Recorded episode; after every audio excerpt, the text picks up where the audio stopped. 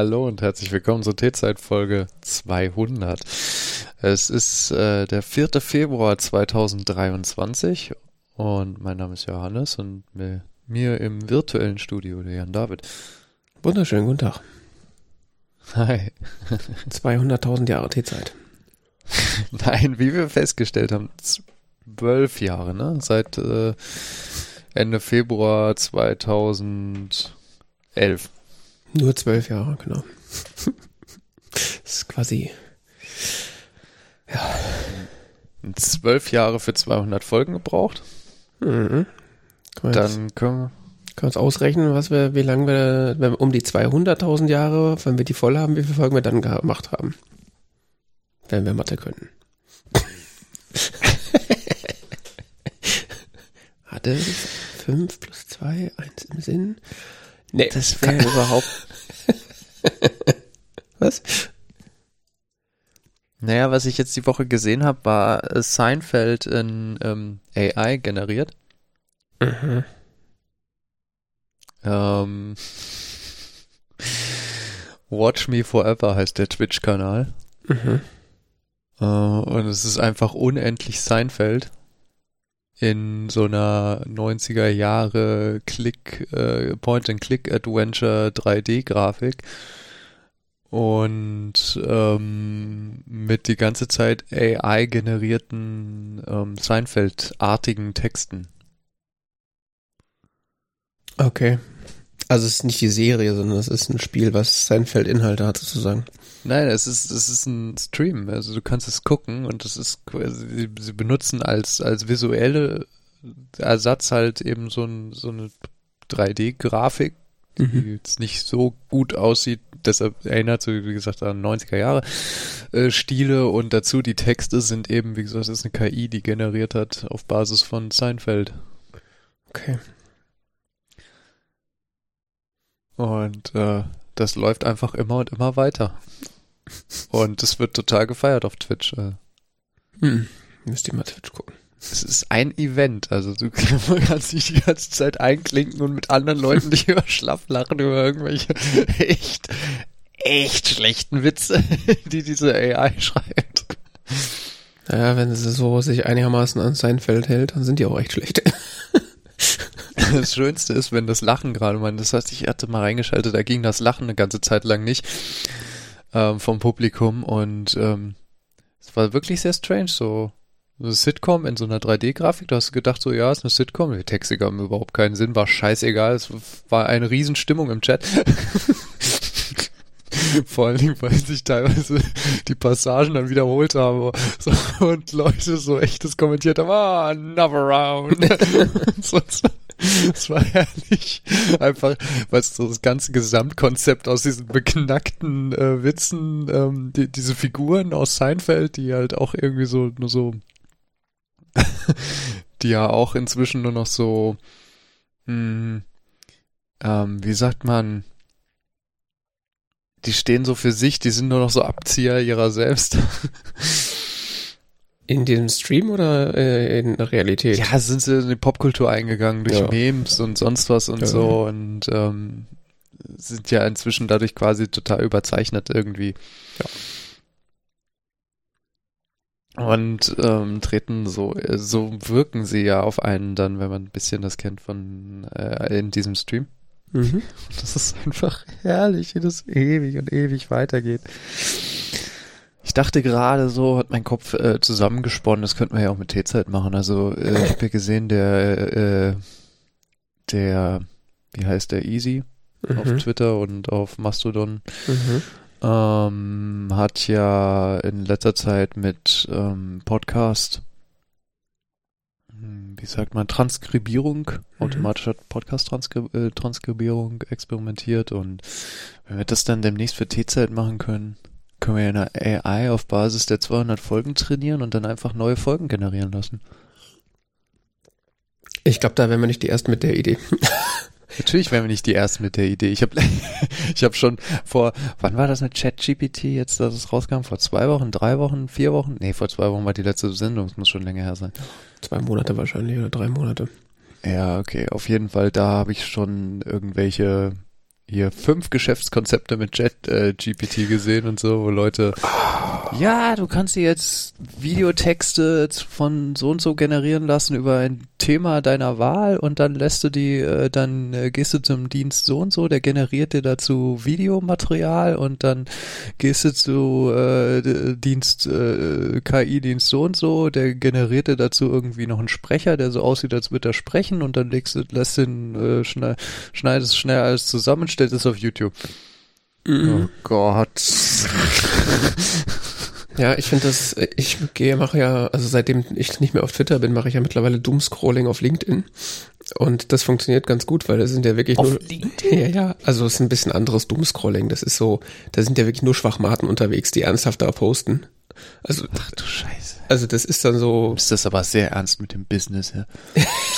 Nein, nein, ich nehme das nicht ernst, aber die auf LinkedIn nehmen das da sehr ernst und erzählen ja auch immer. Das LinkedIn-Game, ja. Ja, also das, also was, da sind ja auch Leute unterwegs, da fragst du dich, okay, warum hast du überhaupt Zeit, so einen Scheiß zu posten? Solltest du nicht arbeiten? Davon mal abgesehen, aber äh, da gibt's auch die ganzen Marketing-Spacken, die da unterwegs sind und dann der Welt erklären, wie geil ChatGPT ist. Sie haben zwar keine Ahnung, wie das funktioniert, aber sie finden es mega cool und erklären, ja, und ich habe jetzt mit ChatGPT hier irgendwelche Marketing-E-Mails schreiben lassen und jetzt ich habe jetzt hier mit ChatGPT das und das machen lassen. Und so langsam erklären sie dann quasi der Öffentlichkeit, warum sie selbst völlig nutzlos sind und eigentlich eine AI ihren Job machen könnte. Ich schick dir mal was, warte. Ich warte ja noch auf den Tag, wo, äh, wo dann irgendwann so wirklich AIs äh, die äh, Ja, äh, also ja. ich habe mal, äh, jetzt, also jetzt fängt mein Kopf richtig an, so rumzuspinnen. Ähm, vor Jahren How to Beat LinkedIn, äh, also was ich gerade an David geschickt habe, war äh, ist ein Text, den ich vor Jahren mal gelesen habe. How to Beat LinkedIn the Game. Beziehungsweise ich habe dir den äh, das Illustrationsbild dazu ge äh, geschickt, was so die alte Super Nintendo Spielebox ist, auf der steht Super LinkedIn. Ja, genau. Und so ein Typ im Anzug mit einem Schwert in der Hand. ähm, man kann ja diese, kann ja LinkedIn und diese anderen äh, beruflichen sozialen Netzwerke so ein bisschen auch wie so ein Spiel betrachten. Ne? Man muss das wie so ein Spiel betrachten, sonst wird man wahnsinnig. Und äh, es gab ja schon zigmal Leute, die damit äh, rumexperimentiert haben, äh, sei es äh, mit irgendwelchen Fake-Profilen oder sonst was. Also wie muss man sein Profil gestalten, um möglichst viele Anfragen zu kriegen, für Mhm. was auch immer. Und ähm, du könntest das ja auch irgendwie durch eine KI automatisieren, ne? ja, klar. Also das ist, das ist ja mehr, der geht ja in die gleiche Richtung, was ich sage, mit, äh, dass die Marketing-Spacken durch ChatGPT ersetzt werden können, können natürlich auch die entsprechenden Social-Media-Posts von denen gleich mit automatisiert werden und äh, ver-AI'd werden sozusagen. Also die arbeiten gerade sehr hart daran, der Welt zu zeigen, Oh dass, dass, das ihre eigen, dass ihre eigene Existenz völlig äh, nutzlos ist und dass selbst so ein schwachsinniger Chatroboter sie ersetzen könnte. Das heißt, du hast dann auf LinkedIn Chatroboter, die sich mit Chatrobotern unterhalten, mit Leuten, die es noch nicht gereilt haben, dass da sich gerade zwei Chatroboter unterhalten. Das ist, glaube ich, die Zukunft von Chat, von, von LinkedIn, ja. Ich meine, alles andere, also, wenn wir mal ehrlich sind, für mehr ist das auch nicht gut. Ich meine, das ist ja, das liest ja keiner ernsthaft, hoffe ich. Ich meine, ich habe letztens so einen Post von, von einer Gibt's ehemaligen, da nicht jetzt einen Podcast von Patrick Breitenbach letzte Woche auf LinkedIn oder so? keine Ahnung.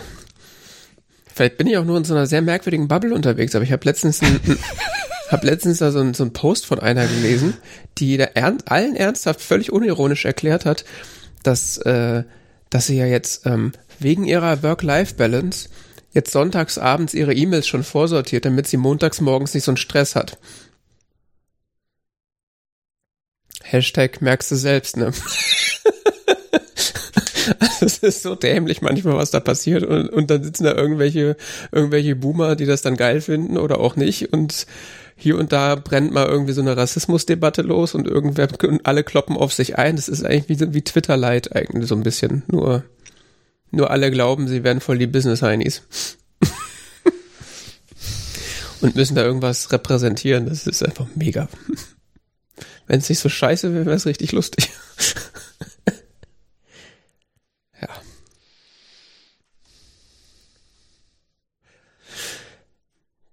Das Problem an LinkedIn, was ich damit immer habe, immer wenn ich mich da einlogge, finde ich den Wald vor lauter Schaltflächen nicht.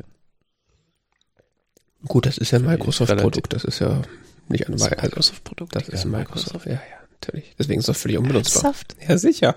Das habe ich beim ersten, beim ersten Einrichten habe ich das schon gemerkt. Ah, Microsoft Benutzerführung. Es gibt fünf Knöpfe für eine Sache und die machen alle nichts. Ah, ja, stimmt. Microsoft buys LinkedIn. Ah, ich erinnere mich. Ja, doch. Für 26 Milliarden. ah, diese dummen Tech Bros, das ist immer wieder gut. 2017. 2016 war das. Mhm.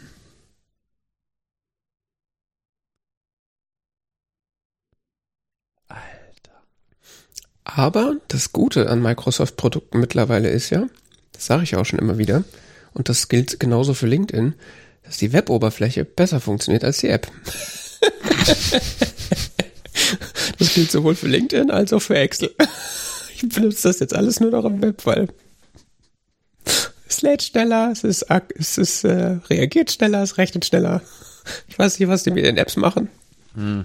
LinkedIn hatte ich letztens eine Einladung zu einem Event Mhm. Dann musste ich über LinkedIn zusagen. Mhm. Ich habe diese blöde Einladung nicht aus der App rausgekriegt. Siehst du, hast die App benutzt, das ist das Problem. Ja, du konntest nur, ich, ich habe auf dem Telefon, sonst was, sie wurden eingeladen, sie können nur über die App zusagen. Hm. Ich die App installiert, mhm. äh, zugesagt und sonst was, und war dann Zoom-Link drin. Die, diese App hat mich nicht ich kann ich weiß nicht, ob ich den abschreiben sollte oder so, um es auf dem, auf dem Computer dann zu nutzen. Wahrscheinlich. Kurz in QR-Code konvertieren und dann per Screenshot abfotografieren.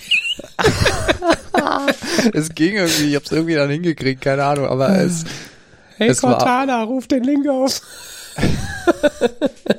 es war un, unerwartet kompliziert, sowieso. Weiß ja nicht, ob das unerwartet ist. ja, okay bin alle drei Monate mal zehn Minuten auf LinkedIn. Ich habe irgendwann mal hat mein Telefon entschieden, dass da so ein Shortcut in meinen Browser reingehört, wo LinkedIn drin ist und dann klickt der Maus versehen drauf und so, und dann lese ich da so einen Artikel und denke so, ah, oh Gott, oh Gott, schnell wieder raus. Ich komme mit diesen Business Social Networks nicht klar. Das ist irgendwie. Ja, ich weiß auch nicht. Naja. Tee?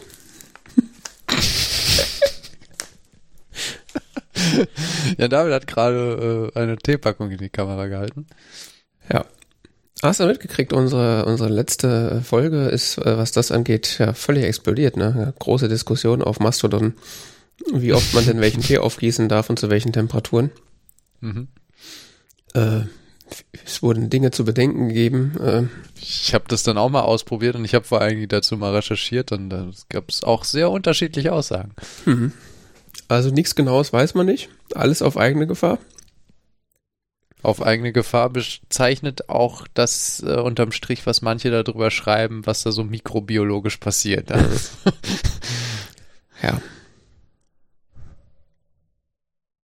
Auf jeden Fall. Äh, aber ich dachte, ich äh, kam es dazu, dass ich mir einen neuen Tee gekauft habe und ähm, äh, in Frankfurt gibt es nämlich diesen äh, einen englischen Laden, Taste of Britain heißt der, glaube ich, ähm, mhm. wo du alles Mögliche kaufen kannst, so von Marmite über Clotted Cream bis hin zu Tee und äh, britischen Marmeladen. Äh, die haben so eine kleine Tee-Ecke, so wie wir, ne, nicht virtuell. Ähm, und da kannst du so typische englische Teebeutelchen mit so einzelnen Teebeuteln kaufen. Mhm. Und äh, den, den ich, ich habe mir dann so mal ein paar, habe ich gesehen, so wie heißt Tales of Harrogate oder wie heißen, der hat es ja auch schon mal. Ta Tales of Nee. For Hot Water. Traders? Trader, Trader Joe's of Harrogate. die haben auf jeden Fall auch diverse Tees, die du auch schon mal vorgestellt hast. Ähm, und dann ist einer mir ins Auge gesprungen, den ich noch nicht kannte. Und da dachte ich, ja, probiere ich den mal aus. Und zwar äh, Thompsons, ein Scottish Blend. Äh, Thompson's Tea. Genau. Our cherished blends have been passed uh, down through four generations. Genau. Und. Award-winning Tea. Ja, ja. Ist so Tee, wie man sich das halt so vorstellt, so, äh, so kleine Abreißbeutelchen ohne. Die oh, sind aus Nordirland. Ohne Rückholschnur. Äh, deshalb dürfen die noch äh, in der EU und so. Tja. ja, wahrscheinlich kommt da alles jetzt über Irland aus, aus Großbritannien. Äh, ja, nicht alles, aber gerade Teehändler haben es momentan sehr schwer. Also, dass sie entweder bauen sie halt ähm, ähm, Niederlassungen in der EU auf, parallel zu Strukturen in Großbritannien und, und äh, äh, wickeln das Business dann über ihre EU-Niederlassung aus. Hm. Oder äh, sie handeln halt einfach gar nicht mehr mit der EU, weil Tja. es sich nicht lohnt. Der sprang mir auf, sprang mir auf jeden Fall ins Auge und den habe ich dann mitgenommen und äh, fand den jetzt auch ziemlich, ziemlich nett. Ist halt so das absolute Gegenteil von dem Tee, wie ich ihn letzte Woche beschrieben hat. Mehrfach Aufguss ist da eher nicht angesagt. Der, das ist so Staub in Beuteln, der so mhm. äh, einmal, also sobald er länger als zehn Sekunden Kontakt mit dem Wasser in der Tasse hatte, ist die auch pechschwarz. Von Kaffee nicht zu unterscheiden. das ist halt ein Scottish Blend. Und äh, also man merkt auch schon vom, vom Produktdesign her, dass das ist äh, ein Tee, der, der ist darauf designt geworden, mit Milch zu trinken. also weil ohne also ich bin ja hartgesotten. Ich trinke ja einiges ungesüßt und ohne Ver Verbeimengung, aber huiuiuiui. Das ist dann so, so nimmst du einen Schluck Bei so. Bei manchen Mischungen muss die Sahne ran, ne? Bei manchen. so, wenn es dir dann so vor Bitterkeit so im Hals zieht, sich der gesamte Unterkiefer verkrampft. So, ich kann es nicht runterschlucken, es kommt, es geht nicht, es geht einfach nicht. Genau. Äh. Deswegen äh, trinke ich den dann tatsächlich auch mit, mit so einem Schuss Milch. Nicht so viel, aber es dann so, das rundet das dann so ein bisschen ab, dass man tatsächlich schlucken kann. kann man dann seine Halsmuskulatur so ein bisschen austricksen. Und welchen hast du denn? Also ich sehe auf deren Website, die haben ganz viele verschiedene, verschiedenen Farben, also rot, grün, blau und den Titanic Tea. Oh. Ich habe Scottish Blend. Blau. Du hast äh, blau. Okay. Es gibt nämlich auch noch, äh, hier steht Irish Breakfast, mhm. Thompson Special Everyday. Mhm. Ja, ja, das, ist wahrscheinlich die. dann noch staubiger Staub. Äh. Ja, das hatten die auch alles. Ich dachte, weil unser Wasser relativ weich ist, habe ich mich für den entschieden, weil die nämlich darauf schreiben, dass das der, der Scottish Blend wäre, der für Softer Water. Ah ja. Ob das jetzt ein Fehler war, weiß ich nicht, aber ja. Ah, steht hier Perfect for Scotland's Softer Water. Mhm. Ich weiß nicht, ob unser Wasser. Frankfurt weiches Wasser?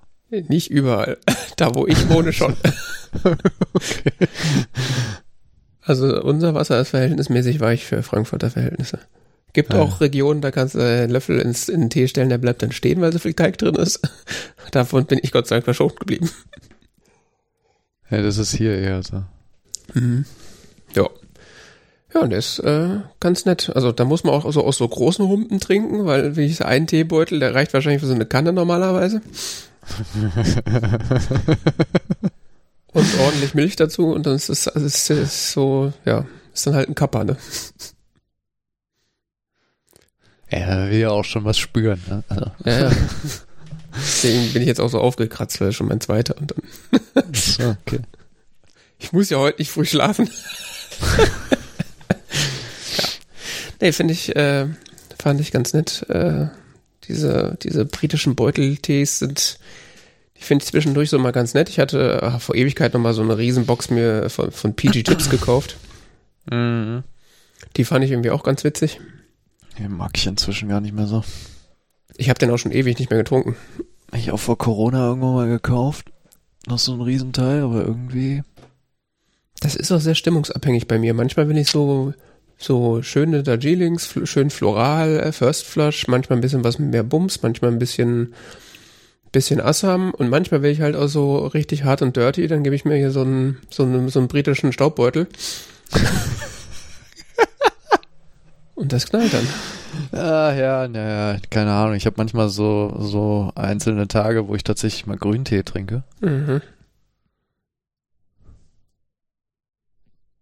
Aber das ist schon die Ausnahme und ansonsten, ja, keine Ahnung. Im Moment ja Beutel, ich weiß nicht, beuteltechnisch, ähm, ich, ich hatte, ach, was weiß ich, keine Ahnung. Ich war mit diesem PG-Tipp so unglücklich äh, zuletzt, dass ich ähm, dann tatsächlich auf deutsche Beutel umgestiegen bin. Deutsche Beutel. ja. Die sind gar nicht mal so schlecht. Ich hatte jetzt zuletzt so eine Packung Thiele-Tee. Das, das, der, war, der, war, der war nicht schlecht. Also. Thiele? Habe ich nie gehört. Okay. Ja, die gibt's in Norddeutschland. Okay, wie heißt gibt's die? Gibt's hier auch, äh, Wie schreibt man ähm, das? Mit H? So wie TH? man spricht. ja, so wie du es geschrieben okay. hast mit TH. Ähm, Thiele-Tee ist so, glaube ich, die zweite große Marke neben Bünding. Hm, die kenne ich. Bünding kennst du wahrscheinlich, ne? Ja, ja das sind immer die, die gibt's noch mehr. Also die Günting, Bünding Grünpack, äh, das sind so 250 Gramm Packungen, 500 Gramm Packungen sogar, ich weiß es nicht mehr genau.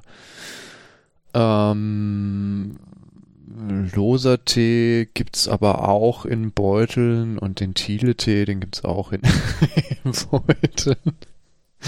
Und wenn man was anderes will, was ein bisschen mehr nach schwarzen Tee schmeckt, als jetzt vielleicht gerade ähm, Teekanne. Wobei ich sagen muss, die sind gar nicht mal so schlecht. Also diese, ich hatte jetzt zuletzt Messmer. Nee, welche sind das? Teekanne ist gar nicht so schlecht, da hatte ich diesen Messmer. Teekanne und Co. meinte ich damit. Teekanne so. und Messmer, die zwei halt. Das sind doch die zwei großen, oder?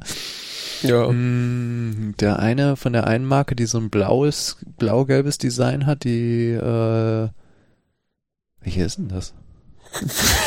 fragst du Klassik. Keine Ahnung. Also alles, was ich so von Teekanne und Messmer an Schwarztee bisher getrunken habe, das war so Klassik, Messmer Klassik. Ist halt so braunes Wasser, ja. So. Ja, das war nicht so, das ist nicht so intensiv, aber das war jetzt irgendwie fand ich das eine Zeit. ich fand das eine Zeit lang ganz nett. so für nachmittags, weißt du. wie, wie Ted Lasso so. I don't know how do, how you do with your brown water. ja, wenn, weißt du, du willst ja jetzt nachmittags nicht unbedingt noch wach werden. Also, die Bedürfnisse sind sicher unterschiedlich, aber, mhm. aber ähm, je nachdem, wie so dein Koffeinbedürfnis ist, willst du ja nicht unbedingt zu viel davon und deshalb fand ich, da, fand ich das irgendwie ganz nett. Messmer Classic war das. Äh, kling, äh, schmeckt recht rund, wenn man jetzt nicht so äh, diese, diese Hardcore ähm, britischen Tees mag, sondern einfach mal so ein schwarz Schwarztee sanft möchte, dann ist das schon ganz nett. Schwarztee sanft, jetzt auch in ihrer Nähe. Ein bisschen äh, stärker ist so eine Teekanne Ostfriesen-Mischung in Beuteln und dann halt die richtigen mit halt Thiele oder oder Bünding äh, mhm. Ostfriesen Gedöns, keine Ahnung. Die nennen es dann nicht mehr Ostfriesen Gedöns, weil warum sollte man in Ostfriesland Ostfriesentee kaufen? Also ja. Die kaufen einfach Tee in Norddeutschland, soweit ich weiß. Oh, ich kenne Ostfriesenmischung, ne?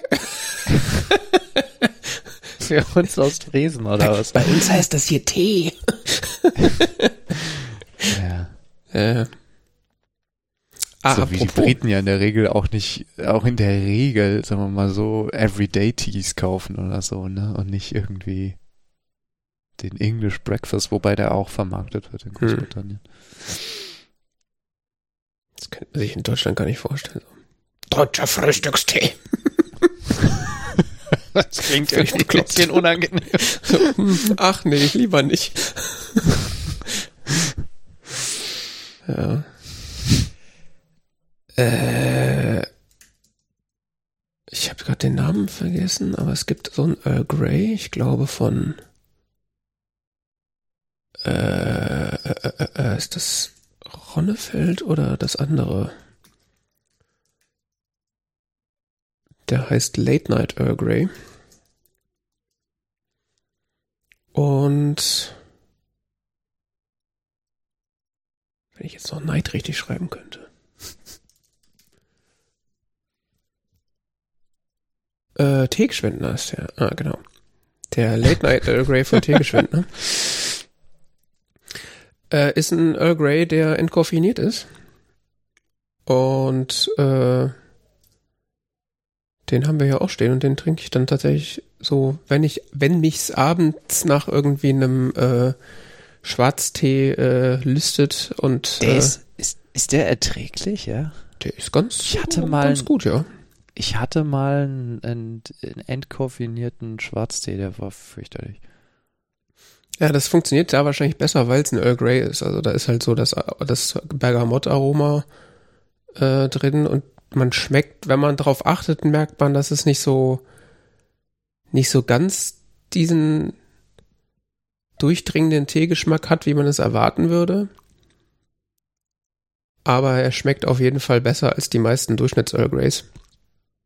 Und so, wenn man es dann irgendwie mal so abends, wie gesagt, nach einem, nach einem, nach einem Earl Grey einlüstet und man dann halt eben nicht ähm, die, äh, die in die Koffeinfalle laufen will, dann geht das tatsächlich ganz gut. Das ist jetzt nicht der beste Tee der Welt, aber so, Hm. ich sag mal, bevor man Wie- braunes Wasser von Messmer trinkt, dann ist Weißt du, wie Tee entkoffiniert wird? nee, keine Ahnung. Der stand Ja, ja, bei- auch nur plötzlich rum und dann habe ich ihn ausprobiert und dachte so, oh, ja. klar. geht. Nee, bei Kaffee gibt's ja verschiedene Verfahren, ja, bei Bier ja auch. Also, die unterschiedlich, ähm, unterschiedlich gesund sind für den Endverbraucher. okay.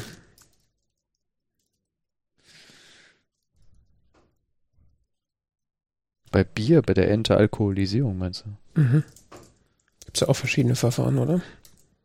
Ja, es gibt so verschiedene Generationen auch von Verfahren. Also die jüngsten Verfahren, wo du tatsächlich dann auf 0,0 kommst, mm, sind sogar noch schonender als die etwas älteren Verfahren, wo äh, die Entstehung des Alkohols mm, unterbunden wird, teilweise einfach nur so komische Zwischendinge entstehen. Mhm. Bei den moderneren Verfahren wird ja der Alkohol tatsächlich einfach entzogen danach. Ja. Bin hier auch interessante Produktkategorie, jüngst gestoßen, entalkoholisierter äh, Apfelwein. Hä. Okay. Können wir andermal drüber reden. So. Zwar, also, die Kategorie Apfelwein ist halt so, existiert in meinem Leben nicht so wirklich. In meinem auch nicht, aber, aber alkoholfreier Apfelwein ist ein interessantes Produkt, muss ich ehrlich sagen. es wie ähm, zuckerfreier Apfelsaft schmeckt. Das, Ha, okay. Ja, klar, können wir darüber reden, sicher. Ja, Tee. Äh, dann, du wolltest aus der Packstation erzählen. ist dringend notwendig, dass ich meine Lebenserfahrung zu diesem Thema teile. Ja seit Folge 1 unser Ding ist ja, wir erzählen Sachen, die uns bewegen. Bewegen, es hat mich so tief bewegt. Ähm, hattest du schon mal, dass du Pakete bei der Packstation bekommen hast, die nicht an dich adressiert waren? Nein. Ha, schön für dich, ich schon mehrmals. Und da stand dann auch dein Name drauf oder da waren einfach Pakete für dich drin, die da nicht, wo dein Name nicht drauf stand? Naja, was ich, also ich hatte es schon, dass zwei Fächer aufgegangen sind und in dem einen Fach war was für mich und in dem anderen was für jemand anderen oder du willst zu Pack, kommst zur Packstation und sagst, hier, was ich letztens hatte, waren äh, in kurzer Folge zwei Dinge. Einerseits war ähm, äh, ein, wo ich ein Paket abholen wollte Mhm. bin, habe eine Benachrichtigung bekommen, ich kann ja Paket abholen, Mhm. bin zur Packstation gegangen, die Packstation ist aufgegangen, es lag ein Paket drin, es war eine Rücksendung von jemand anderem an eine andere Firma. Mhm. Mach die Packstation wieder zu, was nicht klug war, aber mach sie wieder zu. Ähm, äh, ja, herzlichen Glückwunsch, Sie haben Ihr Paket abgeholt. Mhm. Parallel hatte ich eine Nachricht bekommen, so, äh, so ihr, Pa- ihr Paket kann in der Filiale so und so abgeholt werden. Dann bin ich nochmal zur Filiale, da mhm. war mein Paket dann. Dann stand nochmal drin, ich jetzt abgeholt. Oh Gott, die Deutsche Post, ey. Und ich hatte letzt, ich hatte vor Weihnachten das Thema, dass ich, ähm, gut, da bin ich an die Sendung dran gekommen. Letztens habe ich aber noch ein Paket zu viel bekommen. Das heißt, ich bin zur Packstation gegangen, hab, wollte zwei Pakete abholen. Hat die Packstation mir aber drei angezeigt. Mhm. Also ich hatte Nachricht über zwei Pakete bekommen. Gehe an die Packstation, die sagt, ja, es sind drei Pakete für dich. Oh, ich dachte, schön. Drei. Mhm. Alle entnehmen. Und im Paket 1, ah ja, das ist das, Paket 2, das ist das, Paket 3. Ich habe Alkohol bestellt. Muss ich wohl im Suff gemacht haben.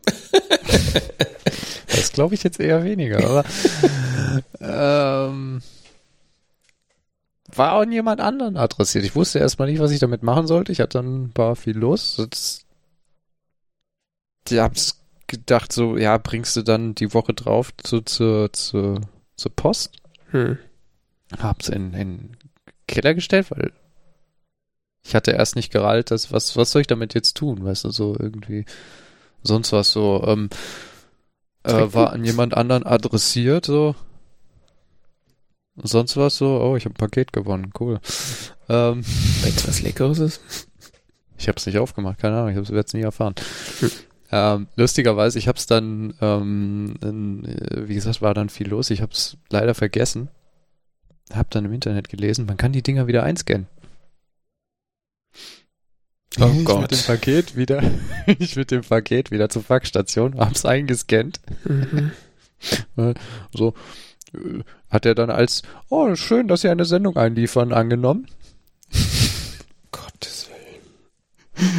Das Geilste war, da kannst du jetzt nachverfolgen in der, in der, in der DHL-Sendungsverfolgung, Paket entnommen, äh, sonst was so, ähm, äh, nee, äh, es war, der letzte Zustand war auf dem Weg zur Packstation. Mhm. Und jetzt, und dann wieder, Paket wurde vom, wurde in der Packstation eingeliefert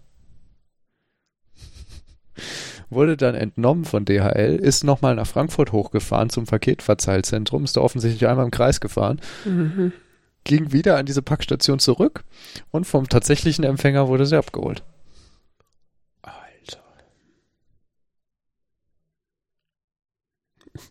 Notiz an mich selber, Packstationen nicht mehr benutzen. Gottes Willen, das ist ja furchtbar. Ich habe schon sehr lange keine Packstationen, was heißt sehr lange, ein Jahr oder so, keine Packstationen mehr benutzt, weil, also ich habe hier zwar in Laufweite mehrere, aber es ist halt einfach, ich bin halt nur im Homeoffice und dann kann ich den Kram halt auch hierher liefern lassen. Aber wenn das mittlerweile so ranzig ist, das System, dass du teilweise irgendwie andere Leute Sendungen mit, äh, mitbekommst, die, es ist ja. Einfach wieder einscannen. Ja, genau. Also, dass, dass ich das mache, okay, aber ich traue halt Erna Müller nicht so, dass sie meine Pakete wieder einscannt, wenn sie die rausnimmt. Also. Ich habe so im Internet so Sachen gelesen von Leuten so, ja, da war ein Amazon-Paket, ich habe es aufgerissen, weil ich dachte, wäre für mich, aber was da drin war, das war nicht für mich. Krass. Ey. Äh, ist spannend, ne?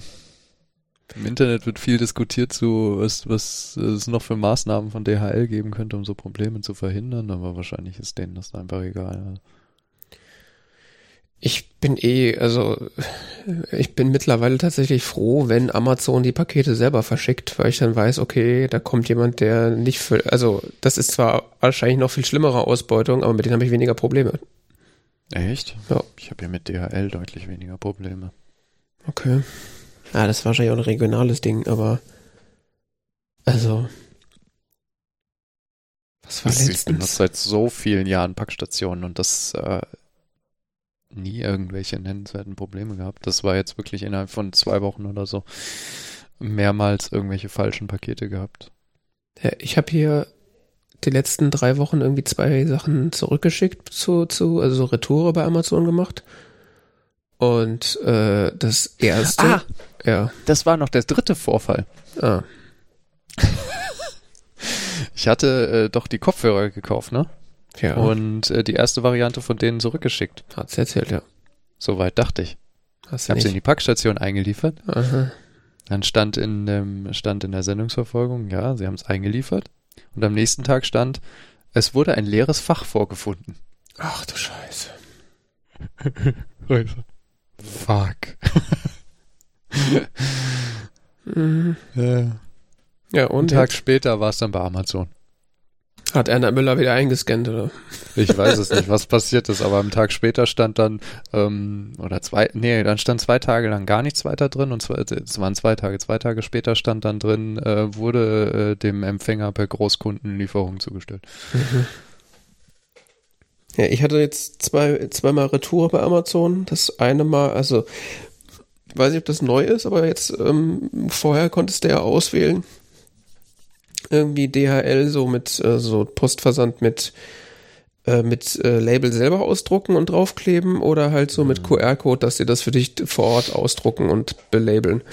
Und mittlerweile ähm, habe hab ich da, gibt's die Option nicht mehr. Du kannst jetzt nur noch sagen, ja, wenn du DHL willst, dann, also zumindest bei mir, äh, gibt, gibt nur noch äh, Druck in der Filiale sozusagen, dass du denen dann QR-Code Bei hinscannen mir musst du da einfach mehr Optionen klicken und dann krieg, krieg ich die anderen auch angezeigt.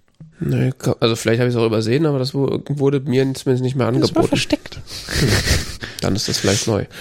Ja, auf jeden Fall habe ich das gemacht, äh, zweimal. Das erste Mal hat das auch ohne Probleme funktioniert. Wir haben ja so eine Trinkhalle äh, auf der Ecke, die, ähm, die auch so DHL-Shop ist. Mhm. Hingegangen, Paket hingehalten, in der Telefon die E-Mail mit dem QR-Code hingehalten, der hat das gescannt, beklebt, tschüss, Tschüssikowski hat äh, eine Sache von fünf Sekunden. Ja, ja. Tag später, gleiches Prozedere, anderes Paket. Nee, das machen wir hier nicht. Aber, aber gestern, also, äh, also anderer Typ. Ich glaube, diesmal war es eine Frau, vor allem am Tag davor war es ein Typ. Nee, das äh, können wir hier nicht machen, das, da müssen sie in die Filiale gehen, so. Äh, Okay. Ich meine, was, was, wenn sie es nicht macht, äh, brauche ich ja nicht diskutieren, aber so, okay, wie weird. Bin ich dann halt zu, zur Filiale gelaufen, halt am anderen Ende vom, vom Stadtteil hingelaufen. Also es klingt jetzt weit, aber fünf Minuten zu laufen, war jetzt auch kein Drama, aber so, hä? Ja, und da hingegangen, der hat das genauso gescannt wie in der, wie in der, in dem äh, Paketshop vorher auch. Label gedruckt, draufgeklebt, ja, tschüss, bis dann. Ja. Also es, ich weiß nicht, was da mit deren Abläufen nicht stimmt. Also kann mir doch keiner erzählen. Das, keine Ahnung, ich hatte ähnliche absurde Erfahrungen mal mit Hermes. Ne? Ja gut, Hermes ist ja Gott sei Dank nicht groß unterwegs. Ja, weil ich bei Hermes wollte ich ein Paket abgeben, da haben die mir gesagt, nee, nach 19 Uhr kann ich kein Paket mehr annehmen. Erst morgen früh wieder, müssen sie morgen früh um 8 kommen. Mhm. Hä? Wie ich zur nächsten Tankstelle die Hermes abgebe, ja, kein Problem. Ich hab, ja, kann auch einfach sein, dass die Mitarbeiter dann keinen Bock haben. Ich weiß es nicht. Ich kann's. Ich habe jetzt Nee, Ta- hat mir erklärt, so, das, das, das hat er ewig lang Zeit dafür investiert. So, nee, das Gerät erlaubt das nicht, sonst was, das, ich, ich kann das nicht scannen und sonst was hat dann gescannt, sehen Sie, es geht nicht und so. Es war so. Hä? Okay. Ja, was willst du machen, ne? Also.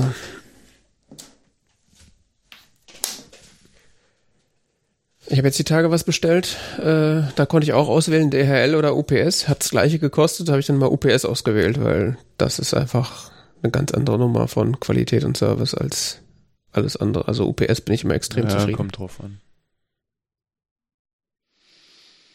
Ja, klar, kommt's drauf an. Aber ich habe da, also. UPS bisher noch nie schlechte Erfahrungen gemacht. Nee, die, die Fahrer sind extrem zuverlässig. Das ist nicht die Frage. Aber die. Keine Ahnung. Wenn die ein Paket verlieren, passieren auch eigenartige Dinge. Habe ich auch schon erlebt. Tja. Abgesehen davon, dass die immer wieder meinen Account vergessen bei ihnen mit ihrem Nachverfolgen und so. Weird. Ah. Ah. Apropos Weird, ähm, das Packstation-Lied muss ich noch empfehlen. Mhm. Ich habe es noch nicht gehört, aber Ich häng's mal hier in die Shownotes. mach das mal. Der zum Glück gibt's die Packstation. Ein Ich- Werbelied von vor über zehn Jahren. Bin gespannt. ja. Ansonsten äh, macht Elrond Mux äh, sein äh, Unternehmen weiter kaputt. Elrond Mux. Mhm. Mhm. Oder Space Karen, wie er auch liebevoll genannt wird. Äh, ja. Irgendwas mit APIs macht er jetzt dicht, gibt jetzt keine APIs mehr, anscheinend. Also. Doch. du verfolgst das gar nicht mehr, ne? Ich lese da immer so, da regen sich Leute auf und so langweilig, ich interessiert mich nicht mehr. Hashtag muten.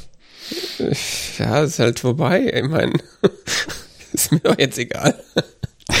so wie Nachrichten über, wie hieß dieses Netzwerk, ähm, wo sie früher alle waren? Up.net. nee, was? Nein, noch älter. Äh, Subjot. Okay, jetzt wird's obskur, aber. Facebook? Ey, Was meinst du denn? Die, dieses äh, Musiknetzwerk. Ähm. MySpace. MySpace, genau. Ah, ja, ja. Ja. Mhm. Siehst du, dass ich schon nicht mehr auf den Namen komme. gut. ja, äh, Social Networks sterben eigenartig. Ähm, Twitter muss man mal gucken. Also was Twitter gemacht hat, ist, dass es die ähm, die API, die Programmier, die Programmschnittstelle, nicht Programmierschnittstelle, die Programmschnittstelle, um mit Twitter zu interagieren, soll ab nächster Woche kostenpflichtig werden. Hm. Bislang können, kann die, ähm, kann die von Software kostenfrei genutzt werden. Ähm, die Twitter-API ist so eine ähm, längere Geschichte. Früher war die, äh, am Anfang gab es keine, dann gab es eine, die Stück für Stück ausgebaut wurde. Die ganze, es ist ein ganzer äh, Landschaft an Werkzeugen und Programmen um Twitter herum entstanden. Also diese die Tools, äh, diese Clients mal äh, ganz vorne ran, die man genutzt hat im, am Anfang, vor allen Dingen viel mit äh, mit Twitter zu interagieren, ähm, so Clients wie Twitterific oder Tweetbot. Aber ähm, die API wurde eben auch für ganz andere Dinge genutzt, um irgendwelche Einbettungen zu machen, aber vor allen Dingen auch für ähm, irgendwelche Social Media Tools, um mehrere Social Media Netzwerke gleichzeitig zu befüllen. Oder aber für ähm, wissenschaftliche Auswertungen von Twitter, wofür Twitter sehr beliebt war. Hm. Um international irgendwelche Phänomene nachzuvollziehen oder äh, wie sich bestimmte Dinge durch Social Media da verbreiten, zu verfolgen und so weiter. Über Twitter API sehr beliebt. Ähm, das soll alles nicht mehr kostenfrei gehen, sondern eben irgendwelches Geld kosten.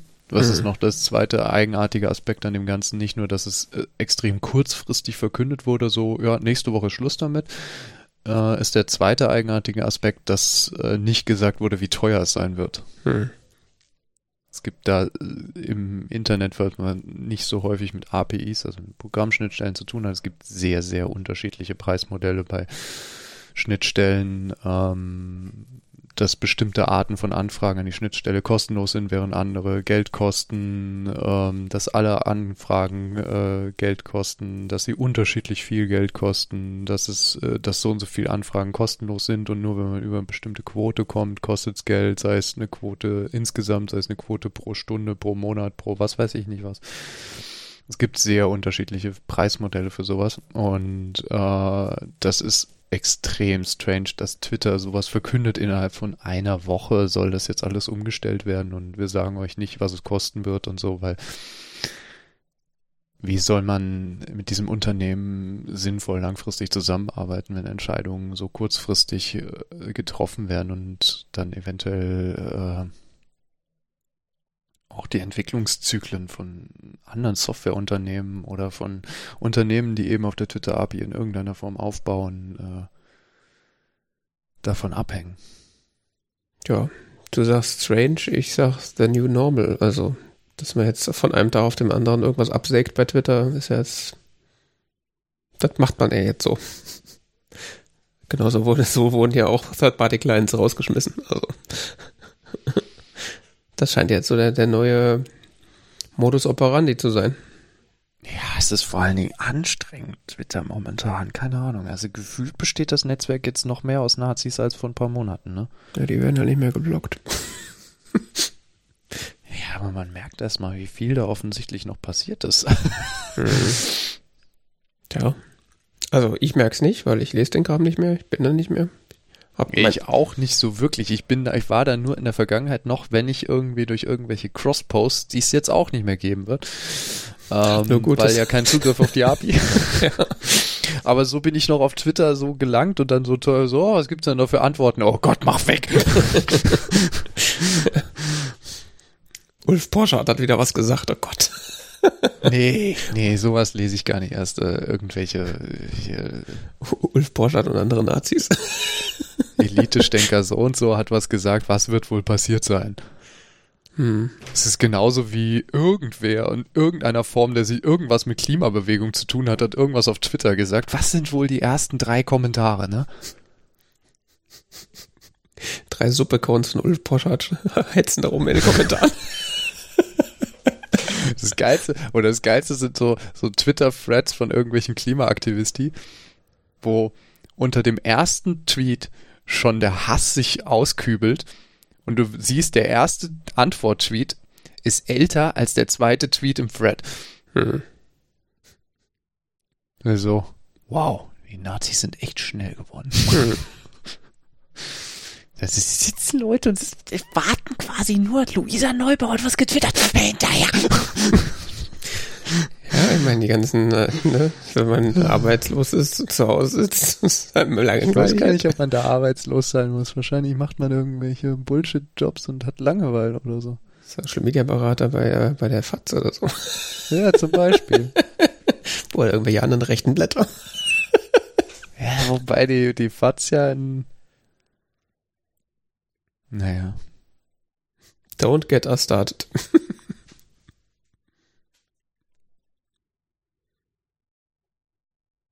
Ich habe so das Gefühl, seitdem wieder über Waffen geredet wird im öffentlichen Diskurs und über Wehrpflicht und so, fühlen die sich schon wieder ein bisschen mehr so in gewohnten Atmosphären und müssen nicht mehr ganz so viel hetzen am rechten Spektrum. Also der Konservative ja. fühlt sich wieder etwas wohler in der Politik. Gott sei Dank reden wir wieder über den Leopard. so. Mhm. Aber keine Ahnung. Ja, kann schon sein. Ja, ähm, wir sind sehr weit weggekommen von ähm, Twitter-API. Ja, du hast gesagt Twitter und Nazis und dann ging's los. Man redet nicht über Twitter. Lass uns doch einfach ah. die positiven Sachen fokussieren. Es gibt neue Clients. Die positiven Dinge, die Pos Achtung, die positiven Dinge. Was ich sehr, sehr cool finde. Mastodon. Punkt. Punkt. Gehen wir weiter.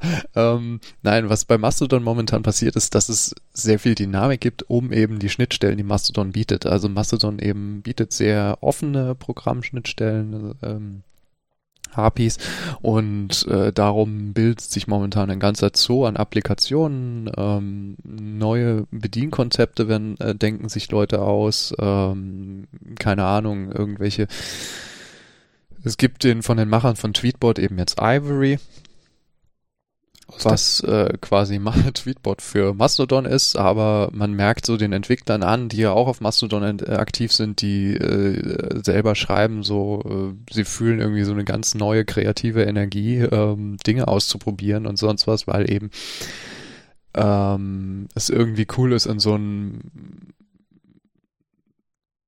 dass Mastodon so frei ist und, und ähm, so viel er da erlaubt, beziehungsweise nicht irgendwie so ein willkürliches Unternehmen dahinter steht, was irgendwie versucht, ähm, da Gewinn aus diesem Netzwerk rauszuziehen und aus diesem Grunde, die aus irgendwelchen strategischen Gewinnüberlegungen mh, die Schnittstelle einschränkt. Mhm und ähm, da ganz neue Ideen äh, florieren können. Und so gibt es jetzt eine ganze Reihe von Mastodon-Clients. Eben Ivory ist, ist halt jetzt sehr bekannt, weil es von den Tweetbot-Machern ist, aber es gibt, keine Ahnung, noch jetzt ganz viele andere. Toot, Mammoth, ähm, wie hieß dieses Ice Cubes. Mhm was weiß ich nicht, was es für Android noch gibt. Ähm, ich habe so Überlegungen gesehen, Tasker, äh, genau, es gibt so Überlegungen, hat jemand gezeigt, das fand ich sehr interessant. War ein Client, der Nachrichten, der, der quasi funktioniert hat wie so eine moderne Chat-Software. Ähm, mhm. so wie ähm, iMessage oder WhatsApp oder sowas, so mhm. ähm, wo jedem Account, den man so gefo äh, gefolgt hat, war, äh, war links aufgelistet und rechts halt alle Nachrichten von dem. weil äh, der Macher selber hat gesagt, er arbeitet daran, weil er immer so Probleme hat, ähm, seine Timeline zu lesen, weil der Kontext so häufig wechselt. Mhm. Also ja. es kommen so die Gedanken von dem einen Menschen, dann von dem anderen, alles so durcheinander gemischt und er liest es halt lieber so nach Personen gegliedert. Mhm. Fast schon so wie so ein Feedreader. Mhm. Ne? Now it comes full circle. Man kann übrigens Mastodon-Accounts auch in seinem Feedreader abonnieren. Also ja. Die haben alle RSS-Feeds, nur so am Rande. Alle, also alle Mastodon klein, äh, alle, alle Mastodon Accounts. Es gibt auch noch andere äh, Activity Pub Server Software, die das nicht unterstützen, aber Mastodon. Ja, das ja gut, äh, Fediverse ist nicht Mastodon allein, ähm, ja. aber das ist ein ganz anderes Thema. Ist sehr hilfreich. Also ich habe da schon ähm, in der Oder Vergangenheit wie hieß diese eine App, die irgendwas mit Foto Stops. Äh, das ist eine Foto das nicht iOS-App. Ja, aber war die nicht irgendwie mit Mastodon verhabelt? Nee, nicht, dass ich wüsste. Also die wurde mir auf Mastodon empfohlen, mal zu testen. Vom Herrn FFC, FSCK-Log, aber hm. das hat jetzt mit Mastodon so gar nichts zu tun. Okay. Also, ich habe massiv was übersehen, aber so viele Knöpfe hat die auch nicht. ist mir so ja, simpel verwechselt. Dann war es nur, weil ich da drüber, äh, über Mastodon da drauf gekommen ja, bin. Das ist wahrscheinlich. Ja, floriert gerade und äh, gibt auch, habe ich, benutze ich zwar nicht, aber ich gucke es mir immer wieder an, weil es irgendwie ganz schick ist. Äh, gibt ja auch jetzt quasi eigene Web-Apps für, ähm, äh, für Mastodon. Ähm, so unter anderem zum Beispiel Elk. Elk.zone ist ein Webinterface, ein alternatives für Mastodon. Ähm, was fast so aussieht wie Twitter früher. So links so eine, so, äh, ja, kannst du deine Kategorie auswählen und in der Mitte hast du so eine ever scrolling Timeline. So richtig schön simpel, wenn einem das normale Mastodon-Interface nicht gefällt auf der Webseite. Mhm. Nutze ich zwar nie, weil ich nutze die Netz Webseite so selten, aber wenn man da irgendwie, gibt ja so Web-App-Warriors gefühlt, die unbedingt Web, irgendwie alles im Web benutzen wollen. Äh, das kann man schon mal machen.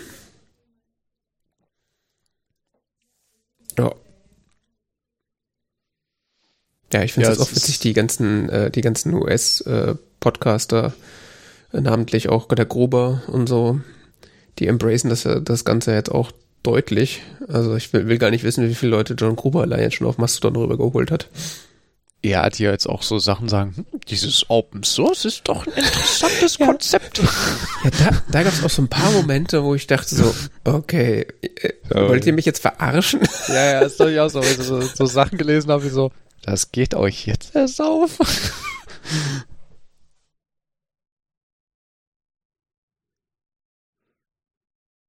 ja. Bist du noch da? Ja. Dein Video ist weg. Hallo? Hi. Ah, da. Du warst gerade weg. Hallo? Ja, hörst du mich? Ich höre dich die ganze Zeit durchgängig. Ja, du warst gerade weg und dein Bild ist auch gerade weg. Ja, dein Bild ist auch weg. Ah, jetzt ist der Anruf auch weg. Hm. Profi-Technologie. Warte, ich starte den FaceTime-Call. Studio Links soll ja auch irgendwann Video-Dings äh, kriegen, ne? Ja, ja. Das nützt bei unstabilem Internet auch nichts. Wessen Internet ist denn instabil? Ich weiß es nicht. Meins wirkt Stimmt recht. deins. Meins wirkt recht stabil, aber. So, jetzt sehe ich dich auch wieder. Ja. Jetzt? Gut, jetzt wirst du aus zwei Lautsprechern ausgegeben. Ah, Moment, ich habe mich hier nicht stumm gestellt. So, jetzt müsste es wieder sein. Äh, ja, wo waren wir stehen geblieben? Ah, schön. Äh, ja, äh, die Open Source Entwicklung und beziehungsweise US-Podcaster, die Open Source für sich entwickeln, sehr lustig. also ich erinnere mich besonders an einen äh, Austausch von irgendwie einem der Tabbots mit mit dem äh, Erfinder von Mastodon sozusagen, wo sie irgendwie so hin und her geschrieben mhm. haben, so und, und dann der eine der Tabbots Paul irgendwie meinte so, oh, das ist so toll, dieses Open Source, man beschwert sich ganz kurz und dann wird das schon, wird irgendwie die Beschwerde, die man hat, direkt in Software eingebaut. So müsste das irgendwie immer sein in meinem Kopf so. Ja, Wenn du jetzt noch drei Schritte weiter denkst, dann machst du vielleicht deine eigene Software auch Open Source und ne?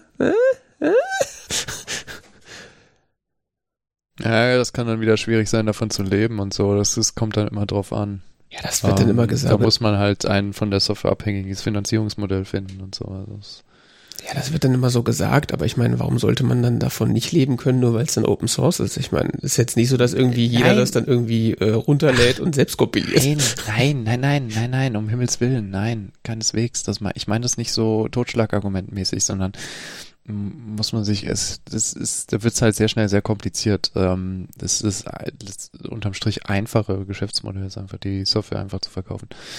Ja, aber, sicher, klar. Ähm, Weil man es dann auch nicht öffentlich maintainen muss, vor allen Dingen. Das ist ja nochmal was. Ja, ja, ja, klar. Aber so grundsätzlich, äh, man gibt ja jetzt auch sehr viele Positivbeispiele, die so Software zum Kauf anbieten, die aber Open Source ist. Also Namen ja, ja. hier äh, wie heißt unser Passwort-Client der Wahl? Äh, Strongbox. Strongbox zum Beispiel ist ja komplett, wenn du Bock, wenn man Lust hätte, könnte man sich den Code ja auch selber runterladen und kompilieren und dann so benutzen, aber tut mir leid, ich gebe dem Typ lieber Geld, dass es die Software in drei Wochen auch noch gibt.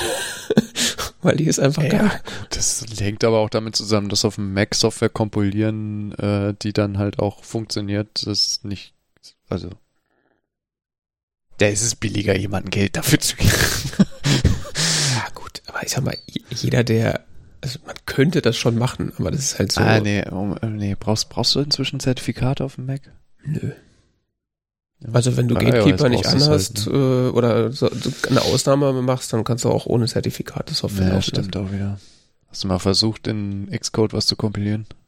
Ja. Ja. Ohne also Anleitung? Schon sehr lange her, aber das ist, äh, ja.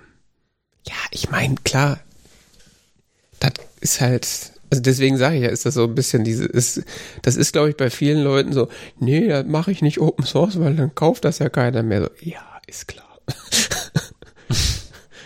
da sitzt dann der Rüdiger da und lädt sich Xcode runter und kompiliert sich das dann selber. Und wenn er das schafft, dann hat, es, hat er sich auch verdient, dass er es kostenlos benutzen darf. also, ja, okay. es ist jetzt nicht so schwierig, aber es ist halt auch, macht auch keinen Spaß. Also. Oh, gut. Ja. Es ist und bleibt spannend.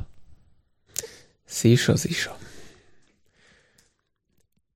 Ich habe äh, ich hab ja das mit dem Fotografieren, äh, mache ich ja immer wieder hin und wieder, ne? Ja.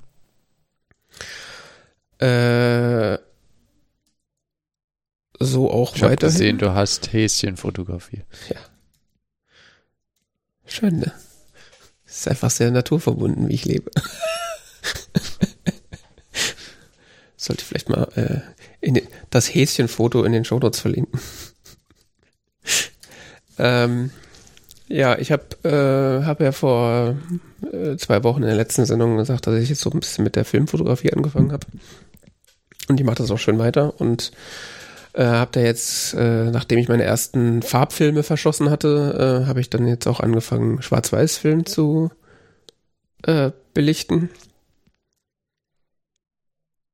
Zum einen, weil es auch deutlich günstiger ist als Farbfilm, aber auch auf der anderen Seite, hm. weil er so von so kreative Möglichkeiten sind da halt auch nochmal größer, würde ich sagen. Bitte, ja. Was kostet denn so ein Film? Das variiert von 5 Euro bis 30 Euro. Für so 20 Bilder. 36 meistens. Ja. 36. Ja, ja, erinnere mich nicht mehr, ehrlich gesagt. So ja, lange her. Also es, ganz früher, also als ich noch Film fotografiert habe, äh, so als Zehnjähriger oder so, gab es auch viel noch 24 Bilder. Das ist heute aber eher weniger geworden. Aha. Also ich würde sagen, so 36 Shots pro, pro Rolle ist so der Standard bei 35 Millimeter. Bei Mittelformat sind es, glaube ich, 20 oder so. Aber. Ja, da gibt's äh, also Schwarz Schwarz-Weiß-Filme gibt's ja auch, ich sag mal, in allen Geschmacksrichtungen und mit mit scharf und ohne und so weiter. Und da gibt's ja also ist ja unfassbar viel Möglichkeiten sozusagen und auch viele Hersteller und äh, ja, da gibt's dann wie gesagt also von der günstige Aqua Aqua APX Film für 5 Euro bis hin zum experimentell mit äh, infrarotsensitiven Bereich Film für 30 Euro. Also dann gibt's quasi alles. Ja, und ich bin jetzt gerade so dabei, die, die Klassiker mich mal da so durchzutesten sozusagen, weil das ist, also das ist dann wirklich was ganz Neues für mich, weil ich habe, glaube ich, vorher noch nie schwarz-weiß Film fotografiert. Also ja, so hinterher mal ein Bild irgendwie schwarz-weiß machen oder auch in der Kamera mal so aus Spaß auf, auf schwarz-weiß umstellen, wenn es geht. Habe ich schon gemacht, aber so richtig in, in schwarz-weiß fotografiert hatte ich noch nie. Und das ist jetzt irgendwie so ganz interessante Erfahrung. Ähm, auch weil man dann so ein bisschen ja anders irgendwie sich so Szenar Szenarien und, und, und äh, potenzielle Kompositionen anguckt, weil so dieses, ah, das, das ist aber eine schöne Farbe, dieses Ding, das, das will ich gerne fotografieren, ist halt so, ja gut, kommt im Zweifelsfall dann im Foto äh, schlecht oder gar nicht rüber, welche Farbe das jetzt gerade ist. Also irgendwie so, oh, die Frau hat aber eine schöne knallige Mütze auf. Ja, gut.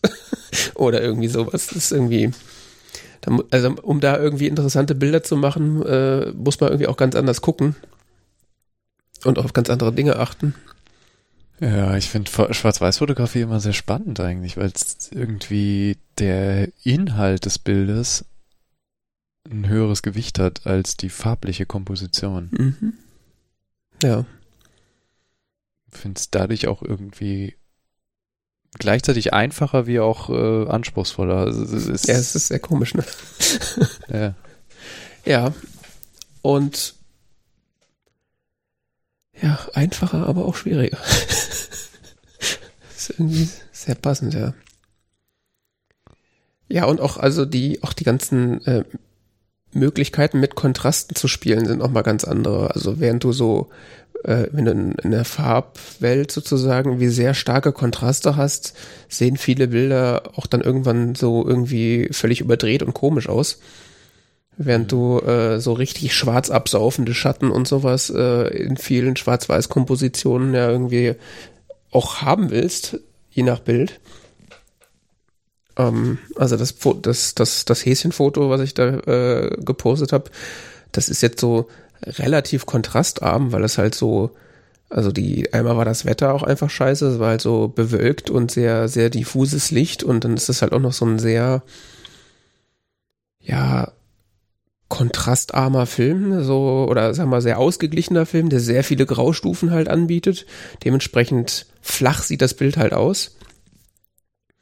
Aber das hätte man halt auch mit einem anderen Film, der anders entwickelt worden wäre, zu anderen Lichtverhältnissen auch, würde das auch nochmal ganz anders aussehen. Und da sich so reinzudenken, ist halt irgendwie sehr interessant, ja. Ja, das ist äh, für die Interessierten, das, äh, die erste Rolle, die ich geschossen habe, war äh, Ilford Delta 400. Und jetzt habe ich gerade eine Ilford äh, HP5-Rolle fertig geschossen. Und ja, das ähm, probiere ich gerade so ein bisschen aus.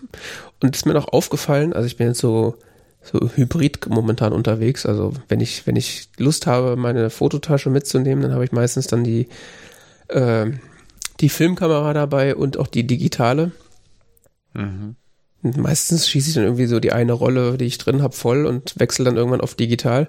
Und es ist irgendwie interessant, was so dieser, dieser Wechsel dazwischen, was das so mit einem macht, beziehungsweise wie anders man halt an die Sache herangeht. Also ich war literally heute äh, vor der Sendung noch, noch so in der Stadt unterwegs und habe Fotos gemacht. Und gut, die, die Farbfo äh, die, die Filmfotos werde ich, äh, sehe ich ja jetzt nicht. Die kann, kann ich ja dann maximal nächste Woche zur Entwicklung bringen und dann mal gucken. Aber allein die Menge der Fotos, die ich gemacht habe, ich habe jetzt irgendwie da so eine halbe angefangene Rolle fertig geschossen. Also sprich, so 15 Bilder werden das gewesen sein. Und mhm. hab, bin dafür irgendwie so eine Stunde oder anderthalb rumgelaufen. Und die andere Hälfte der Zeit habe ich digital fotografiert und habe, glaube ich, 120 Bilder gemacht oder so. Und wenn ich mir die letzten Wochen angucke, was da so an Output rausgefallen ist und was dann an Qualität wiederum dabei rausgekommen ist, ja. ist es so,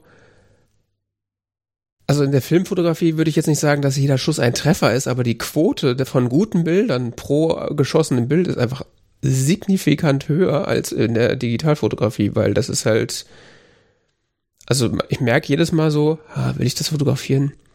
Hm, nee, das passt irgendwie nicht, Ma machen wir nicht. Und oh, das sieht gut aus. Wenn, wenn man die Möglichkeit hat, dann das Bild zu komponieren, nochmal, okay, Licht, ja, nein, hier noch, äh, stell mich mal lieber hier hin, probier's mal da, okay, ja, klick. Film, äh, äh, beziehungsweise Digitalfotografie, ja, wird schon was dabei gewesen sein, oh mal hier noch. Also ich habe diesen Dauerfeuermodus nicht an, aber es ist so gefühlt so, ja, mach mal ein Bild, oh, noch ein Bild. Ach komm, wir wollen nicht, müssen nicht sparen. Klick, klick, klick. Wollen wir nicht geizig sein. so. Also es ist schon äh, ja. völlig andere Herangehensweise. Und wie gesagt, ich habe jetzt äh, letzte Woche da so eine Session gehabt, wo ich Film und digital parallel geschossen habe, beziehungsweise nacheinander. Und das war dann so Verhältnis irgendwie 1 zu 100 von der Menge und aber also von wirklich guten Bildern war es fast gleichwertig. Das ist irgendwie sehr, sehr interessanter Effekt so dass man sich fast überlegen könnte, das mit dem Digitalen irgendwie sein zu lassen, weil es ist ja richtige Zeitverschwendung, so viele Bilder zu machen, wenn irgendwie nur drei gute dabei sind. Kann man lieber gleich Film schießen. Auf der anderen Seite kriegt man dann manche, manches, manche Fotos kriegt man halt auch nur durch viel Versuchen. Das ist dann halt, also so mal die, die riskanten Bilder, die macht man mit, oder mache ich mit Filmen zum Beispiel nicht. Also wenn jetzt irgendwie so eine, so eine spontane Situation passiert, da halte ich nicht mit der Filmkamera drauf und versuche irgendwie das äh, einzufangen und versuche da irgendwie fünf, sechs Bilder zu machen. Erstens, weil, das, weil die Kamera mechanisch ist, das heißt, das Aufspannen und Klick, Aufspannen, Klick, ja. das ist, dauert auch viel zu lange. Ja. Und aber auch einfach die Gefahr, da irgendwie sinnlos Film zu verballern, ist viel zu hoch. Und bei der digitalen so, das ist irgendwie interessant. Also ganz so, kommen ganz andere Bilder dabei raus. Ja, verstehe ich. Ja. Interessant.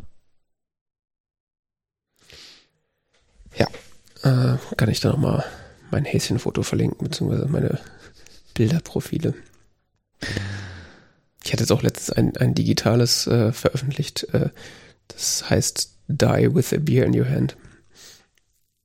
Das ist eine äh, von hinten eine junge Frau mit einer Lederjacke. So auf zum Markt oder so, ne? Ja, das ist auf dem, genau, Markt an der Konstablerwache. Fand mhm. ich sehr witzig. Ähm, ja, passend dazu äh, habe ich noch eine neue Kamera gekauft. mehr Kameras, mehr gut. Mehr Kameras, mehr gut. Sind wir auch schon in der Konsumkritik dann damit abgerutscht. ähm, ja, es war so gewesen. Tatsächlich diese also es ist eine Fujifilm XE4. Leute, die mir auf Mastodon folgen, haben davon auch schon ein Bild gesehen. Mhm. Ähm, und tatsächlich liebäugel ich mit dieser Kamera schon seit einiger Zeit, ähm, aber die war auch sehr lange ausverkauft, weil tatsächlich so Chip, Chip und Halbleiter Shortage und Corona und äh, Fujifilm ist irgendwie die letzten Jahre auch so richtig explodiert irgendwie in der Beliebtheit. Das heißt, die waren, die sind gerade sehr gefragt und waren jetzt über die Jahre, über die letzten Monate sehr schwer zu kriegen. Und ich hatte mir tatsächlich vor Weihnachten irgendwann war ich hier im lokalen Fotoladen, ähm, den ich für gut befinde und habe mir die mal zeigen lassen. Und äh, dann habe ich da so ge gesagt, ja, habt ihr denn eine da? So, nee, die kann man gerade nicht kaufen. So, schön, schade. und habe dann aber gesagt, so ja, könnt, wenn ihr eine habt, könnt ihr ja mal Bescheid sagen. und das war jetzt tatsächlich so literally äh, die Woche nach der letzten Sendung, wurde ich dann von dem Laden angerufen, so, also, sie haben da so eine Kamera äh, reserviert. Wenn sie möchten, können sie die jetzt kaufen. So. Hm. ja, und ähm, hatte ich dir äh, letztes Mal auch noch äh, off-air mein, meine letzte neue Erstehung noch gezeigt. Das ist große Canon-Objektiv für die Canon-Kamera, dieses Sigma-Objektiv. ja. Na, ich so, okay, wenn ich jetzt eine neue, neue digitale Kamera kaufe, die sehr, also ist ja sehr schön klein, kompakt äh, im Vergleich zu so einem Canon-Klopper, ja. äh, ist die Wahrscheinlichkeit, dass ich meine Canon-Kamera ernsthaft noch in nächster Zeit benutze, sehr gering. Wenn man aber dafür ein Objektiv hat, was fast 800 Euro kostet, das ist auch so ein bisschen blöd. Und äh, Amazon sei Dank Ich hatte dieses, Objek dieses Objektiv irgendwie äh, Anfang November oder was gekauft. Mhm. Und äh, Amazon hat oh, ja irgendwie nein, diese, nein. dieses äh, 7000 Jahre Rückgaberecht. ja, kauf das jetzt mal, das kannst du bis Ende Januar zurückgeben. Ist ja Weihnachten, ne? Ah, stimmt, die haben ja immer zu Weihnachten diese Aktion da, ne? Ja, ja. genau. Und ich so, okay, ich ja. habe das jetzt zwar drei Monate lang benutzt und auch echt viele Bilder mitgemacht, weil ich auch ziemlich, also es ist wirklich ein super Objektiv, ist nur ein riesiger Klopper und sauschwer. Ja. Und ich so, okay, das war irgendwie 20. Januar oder so. Und so, das geht ja sogar noch. Ja, dann habe ich es halt zurückgeschickt und mein Geld wiedergekriegt. Tut mir leid. Aber wenn sie das anbieten, dann ja. Ja, deswegen äh, war das, war der Cashflow dann quasi vorhanden und hat dann nicht ganz so sehr wehgetan, dass ich mir spontan eine Kamera gekauft habe, weil die ist auch nicht so teuer, die Fujifilm. Ja, und äh, jetzt habe ich die und jetzt habe ich viele kleine, also viele. Ich habe zwei, jetzt zwei süße kleine Kameras, die sehr schöne Bilder machen. Also meine Foto, meine Filmkamera ist ja auch sehr klein, die Minolta.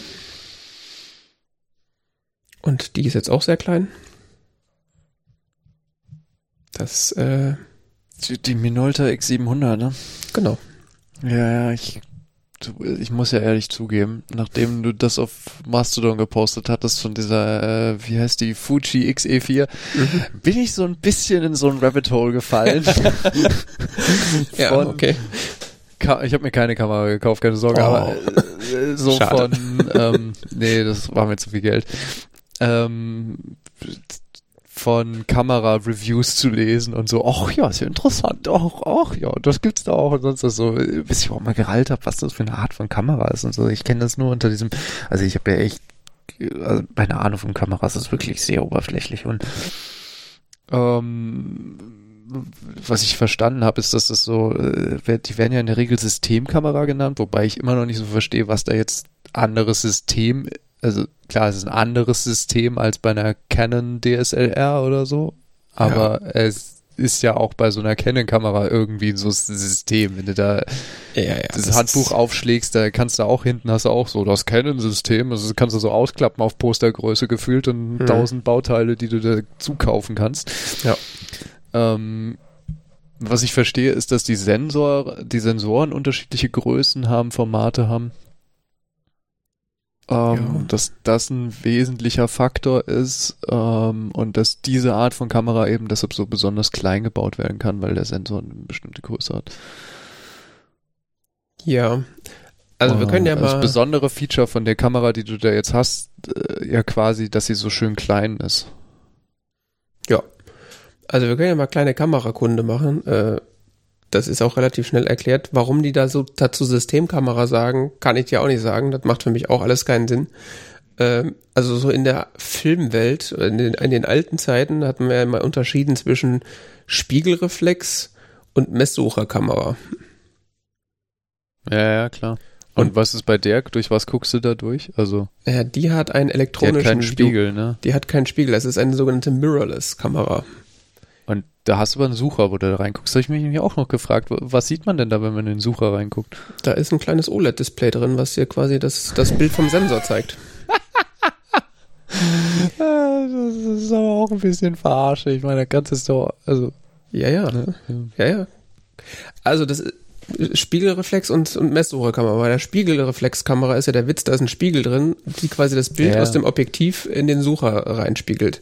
Deswegen, genau. Äh, da siehst du quasi Wenn direkt, was du. Wenn das Foto ausgelöst wird, wird dieser Spiegel runtergeklappt, sodass das genau. Licht auf den Sensor äh, fällt. Ja, oder auf den Film, je nachdem halt. Oder genau. hochgeklappt, je nachdem. Ja. Genau. Und bei der Messsucherkamera hast du quasi einen unabhängigen, eine unabhängige Optik, die quasi ungefähr das zeigt, was du, was am Ende das Objektiv sieht. Ja. Also es ist quasi ein getrenntes optisches System sozusagen. Ja, so, genau. Und bei den, bei den digitalen Kameras gab es dann ganz lange die eigentlich nur die digitale Spiegelreflex, also die quasi an der, da ist dann halt, wird halt, halt kein Film, sondern dieser Sensor belichtet, aber es ist auch ein ja, Spiegel genau. da. Die, die Alternative war diese Dauerbelichtung des Sensors, wo man es dann eben hinten auf dem Display gesehen hat. Genau, ähm, das waren dann die, die ganzen Kompaktknipsen, die halt alle hatten sozusagen, genau. Ja, genau.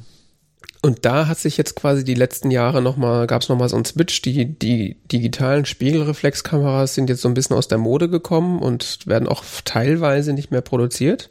Und man ist da jetzt mittlerweile zu den sogenannten spiegellosen Kameras um, rübergegangen. Also, also mhm. auch von Canon kriegst du gerade oder wird gerade keine neue äh, Spiegelreflexkamera mehr entwickelt. Die, ähm, die ganzen neuen Kameras, also die, die früher hießen die ja EOS, EOS ja, irgendeine Zahl D, das D steht für digital. Die, ja, die neueren heißen jetzt Canon irgendeine Zahl R. Nee, andersrum, R6, R5, R3, R7. Und diese R-Reihe ist jetzt die spiegellose Reihe. Die sieht zwar fast genauso aus wie die Spiegelreflexkameras, aber die haben eben keinen Spiegel mehr drin, sondern sind im Grunde genauso wie die hier. Wenn du mhm. hinten, wenn du hier das Objektiv abmachst, guckst du direkt auf den Sensor. Ja, ja, klar. Während du bei den anderen Mechanik Kameras auf den Spiegel drin, ne? guckst. Ne? Ja, nicht mehr diese Mechanik drin. Genau. Und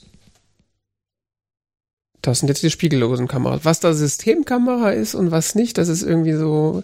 Also ich glaube, mittlerweile nennt man halt so diese spiegellosen Kameras auch Systemkameras. Das kann also sein. Canon kategorisiert das in spiegellose Systemkameras, EOS, DSLR, digitale Kompaktkameras und Sofortbildkameras. Ha. Ja. Also es gibt im Grunde Spiegel, kein Spiegel. Es gibt aber auch tatsächlich noch digitale Messsucherkameras. Gibt's auch von Fuji. Soweit ich weiß, also, äh, naja. Gibt's von Fuji, gibt's von Leica. Ja. Die haben dann tatsächlich nochmal so einen separatischen, also hast du hier einen, tatsächlich einen optischen Sucher. Ja. Gibt's auch. Im Prinzip ist das doch jetzt eine billige Leica, oder?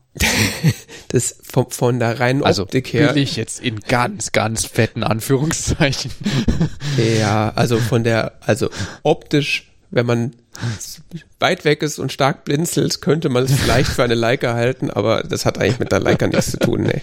Ja, stimmt. Klar. Weil die Leica, also auch die modernen digitalen Leicas sind auch noch nach wie vor ähm, äh, haben einen Messsucher drin. Aha. Genau. Und das ist keine Messsucherkamera, das ist einfach eine spiegellose, die so ein bisschen, die halt von der Größe her an, an so eine Messsucherkamera erinnert. Ja. Genau. Ich hatte auch tatsächlich, als ich mich für meine Filmkamera entschieden habe, äh, darüber nachgedacht, irgendwie in diese Messsucherrichtung zu gehen. Einmal wegen der Größe und weil ich das Konzept auch irgendwie ganz witzig finde. Aber vernünftige Messsucherkameras oder Rangefinder, wie sie auf Englisch heißen, sind entweder Schrott oder unbezahlbar. also, weil es gibt quasi. Okay. Also, da gibt es quasi am, am Top-End gibt's Leica und Firmen, die mal mit Leica zusammengearbeitet haben, wie Minolta. Also, Minolta hat auch mal mit, mit Leica zusammengearbeitet. Da gibt es die Minolta CLE. Die ist 30 Jahre alt oder noch älter und kostet auch immer noch 1500 Euro gebraucht. Und die ganz günstigen ist halt so, ja, ist halt günstig. Wir werden aus dem Grund äh, nicht, es ist schwierig mit den, mit den Rangefinders. Also irgendwie willst du eigentlich dann, wenn du was ordentliches haben willst und nicht 3000 Euro hinlegen willst, kannst du eigentlich bei den Filmkameras, glaube ich, nur eine Spiegelreflex kaufen. Aha. Ja. Ja, XE4, äh, schö schöne, schöne handliche Kamera, äh, macht erstaunlich äh, also der, der Sensor ist tatsächlich eine wahre Freude. Äh, macht erstaunlich gute Bilder dafür, dass er halt nur ein APS-C-Sensor ist. Also du hast ja vorhin über die verschiedenen Sensorgrößen gesprochen. Meine Canon ist ja auch nur eine APS-C-Kamera. Die hat ja keinen, keinen 35 mm Sensor, sondern nur so einen kleineren Sensor. Ja. Weil die Vollformat, also 35 mm Sensoren, die sind einfach, da zahlst du halt, also unter 2000 Euro geht's da quasi nicht los mit ernstzunehmenden Kameras. Mhm. Aber APS-C ist halt auch äh, gut genug und ist halt klein. Also hast, kriegst halt eigentlich keine Vollformat-Digitalkameras, die klein sind. Und ja. Da bin ich jetzt mit unterwegs und habe da viel Spaß mit und bin mal gespannt, wie das so weitergeht. Ja. Kann ich ja nochmal wenn ich da weitere Erkenntnisse habe, kann ich da noch was zu erzählen. Ja. Ja, ich habe keine Ahnung. Ich bin dann so ein bisschen, wie gesagt, versunken in so einem Rabbit Hole. Ich habe auch einen langen Artikel gelesen. Also äh, ich habe dann auch äh, mal so Kameratechnik im iPhone 14 Pro gelesen. Mhm. Das ja die Kameratechnik eines iPhones nochmal auf ein ganz neues Level hebt. Ähm, allein dadurch, dass sie die Megapixelzahl vervierfacht haben. Mhm. Äh, was zumindest äh, mit Drittanbieter-Apps möglich ist, da an Fotografie zu schießen. Ähm, also dass tatsächlich äh, Leute darüber schreiben, das kann man da auch mal als Kamera ernst nehmen und ist halt nicht mehr, sieht halt nicht mehr jedes Bild aus wie ein Smartphone-Bild. Mhm. Ähm, ja. Finde ich ganz spannend alles irgendwie. Keine Ahnung, wo mich das noch hinführt.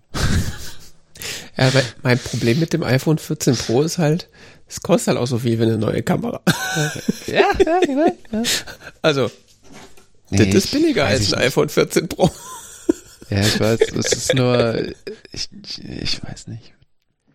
Dafür kriegst du nur ein iPhone dazu. Das ist richtig, aber ich habe ja schon ein iPhone. Ja, ich nicht. Achso, ist kaputt. Also, ich habe schon eins, das ist das andere Thema, aber es ist halt sehr alt. Ja, ja ich sag mal, äh, wenn man eh ein Telefon braucht ist so, und man gerne Fotos machen will, das in, in die Falle tappe ich ja auch regelmäßig rein. Da holt man sich dann natürlich dann das Pro mit der schönen ja, Kamera. Aber gleichzeitig mit so einem, ich weiß es nicht, werde damit irgendwie nicht so richtig, ich, weiß, ich finde, mit Smartphones Fotos machen, so ein bisschen wie du es beschrieben hast in der letzten Folge, vorletzten Folge, ich weiß es nicht mehr. Ähm, ist irgendwie was anderes als mit so einem richtigen, mit so einer richtigen Kamera. Ja so einer richtigen Optik. Ja, klar. Also da ist ja auch, das ist halt auch Computational Photography hauptsächlich. Ja. Also diese ganzen schönen äh, optischen Effekte, die du da halt an richtigen Kameras hast, wie halt äh, hier. Ja, diese Tiefenschärfe, die ich ja so liebe. Also. Richtig. Oder Tiefenunschärfe oder wie auch immer. Aber ja, diese Effekte ja, von genau. kurz, von, von langen Brennweiten oder offenen Blenden, die werden da halt maximal äh, irgendwie reingerechnet und halt mal schlechter und mal, mal besser. Da habe ich auch lange mit rumgespielt, aber so, ein, so eine richtige lange Brennweite mit oder mit ordentlich lichtstarke Brennweite nachzumachen, sieht halt anders aus. Klar, auf so Instagram fällt das im ersten Moment nicht auf, aber ist halt genau. auch was anderes, ja. Nun gut. Weiter geht's. Weiter geht's. Wir haben ein dichtes Programm. Weiter, weiter, weiter. Straff, straff wird durchgezogen, ja. Äh, ja, ich weiß gar nicht, wie ich es noch erwähnen soll. Ich hab, wollte kurz eine Doku empfehlen, mhm. die ich gesehen habe. Und zwar ist die Berlin 1933 Tagebuch einer Großstadt. Und was ja dieses Jahr ist, äh, wir haben das Jahr 2023 und äh, es wird so ein bisschen das Jubiläum begangen von 1933, also 90 Jahre Machtergreifung äh, der Nationalsozialisten, wobei der Begriff Machtergreifung auch schon problematisch ist für sich, weil er auch ein Propagandabegriff ist. Ähm, es gibt eine, äh, gibt diese Doku, äh, die gibt es momentan noch auf Arte, ist noch verfügbar bis Ende April ungefähr. Mm, sie ist, heißt Tagebuch einer Großstadt, weil sie quasi mh, mm, besteht nur aus Zeitdokumenten. Mhm. Ähm, in dem Sinne, dass Tagebucheinträge von Menschen der Zeit vorgelesen werden, von äh, Voice Actors und äh, das wird unterlegt mit äh, Film und Fotografien, teilweise von diesen Menschen, aber zum größten Teil irgendwelche eben Filmaufnahmen aus der Zeit. Mhm. Ähm, und das ist äh, zeichnet ein es geht so quasi das es geht äh, geht das Jahr durch und zeichnet ein sehr interessantes Bild dieses Jahres von Menschen, die in Berlin gelebt haben in diesem Jahr. Mhm. Äh, fängt er eben im 1. Januar an und hört eben mit äh, kurz nach Weihnachten 1933 auf, geht durch alle Gesellschaftsschichten von einfachen äh, Arbeitern ähm, bis hin zu Gebildeten, bis hin zu äh, auch solche Menschen wie Josef Goebbels oder so. Mhm. Ähm, äh, von irgendwelchen ja politisch dann bei den Nationalsozialisten klar zu verordnen, Menschen wie Josef Goebbels bis hin zu irgendwelchen KPD-Mitgliedern oder so, von äh, Frauen, Männer, äh, Juden, ähm, alle möglichen Menschen, die in dieser Gesellschaft in diesem Jahr gelebt haben. Und das wird alles verwoben zu einem Bild, was sich eben, wo man so mitbekommt, wie sich dieses Jahr entwickelt hat und was so für Dinge passiert sind. Und es ist teilweise, äh, äh, es ist teilweise sehr bedrückend, teilweise aber auch ähm, ganz interessant. Also dass eben auch so wie so normale Lebensereignisse geschildert werden, so von wegen, ja, es gibt Anfang des Jahres 33, gibt es eine schwere Grippewelle und so weiter, alle sind krank, ähm, also sonst was, solche Alltäglichkeiten werden geschildert, gleichzeitig äh, äh, Bericht, äh, hört man Berichte von irgendwelchen Streiks oder sowas, die hier irgendwo ausgebrochen sind, kurz äh, vor ähm, Hitler Reichskanzler wurde und ähm, dann irgendwelche Polizisteneinsätze werden berichtet und dann kommt ein Tagebucheintrag von dem Arzt, der wiederum jemanden behandelt, der von einem Polizisten ähm, geschlagen wurde und so weiter. So wird das so verwoben zu so einem konsistenten Bild und das ist äh, sehr interessant. Auch wenn man daran kritisieren kann, dass es historisch nicht eingeordnet wird. Mhm. Weil es, wie gesagt, eben nur aus diesen Schnipseln besteht, aber es äh, dadurch eben entsteht halt so ein lebendiges Bild, will ich es mal nennen, keine Ahnung. Okay. Ja, wie gesagt, teilweise auch ziemlich bedrückend. Ja, insbesondere wenn es eben um die Situation der Menschen geht, die da äh, zunehmend unterdrückt werden und äh, man gleichzeitig, also wenn man einerseits berichtet, liest von Menschen, die Unterdrückung erfahren in diesem Jahr und zwar sehr plötzlich, sehr viel und zunehmend steigernd in diese, innerhalb dieses Jahres, während gleichzeitig du Menschen hörst, die sehr begeistert quasi von ähm, der nationalsozialistischen Bewegung reden. Also hm. das ist irgendwie unheimlich. Ja, ja, es gibt da gibt noch einen anderen Teil, der heißt Berlin 1945 Tagebuch einer Großstadt. Der ist, soweit ich weiß, älter. Also er ist schon oh, okay. von 2020 oder so. Okay. Ähm, den gibt's auch bei der Bundeszentrale für politische Bildung. Mhm. Den habe ich auch nicht gesehen. Ist mir nur äh, heute Morgen aufgefallen. Okay.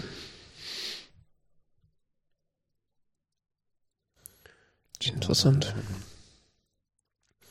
Erinnert mich so ein bisschen an diese Sophie Scholl-Geschichte, die sie da irgendwie zuletzt auf Social Media ja, aber die haben ja richtig Sachen umgedeutet und umgedichtet und irgendwelche Sachen sich ausgedacht und ja, ja, aber so von der Idee keine her, Quellen genannt und ja, das hatte seine ganz anderen Probleme. Aber so von der Idee her quasi, dass da so versucht wird, so das Leben nachzuvoll nach der Versuch unternommen wird, das Leben der Leute nachzuvollziehen äh, anhand irgendwie von Zeitdokumenten. Ja. Ja, wie gesagt, ein Kritikpunkt, den man als aus historischer Perspektive einbringen könnte, wäre, dass es eben keine, keine Kontextualisierung oder Einordnung gibt. Hm. Was dann schon ein bisschen eigenartig ist, wenn man dann Josef Goebbels Tagebucheinträge hört. Ja, da ist dann halt wieder dieses, die eine Seite, die andere Seite. Wenn man alle Seiten erwähnt, dann hat man ja seine journalistische Aufgabe erledigt. Ja, wobei wiederum halt die negativen Effekte dieser Diktatur ähm, so eindrücklich äh, wiederum geschildert werden, dass du jetzt nicht unbedingt, also ich sag mal so, für Menschen, die jetzt überhaupt keine Ahnung von Geschichte haben, von dieser Zeit haben, für die könnte es teilweise schwierig sein. Äh, wenn man dann eine gewisse Grundbildung hat, ist das ein interessantes Dokument. Okay. Klingt interessant. Ja.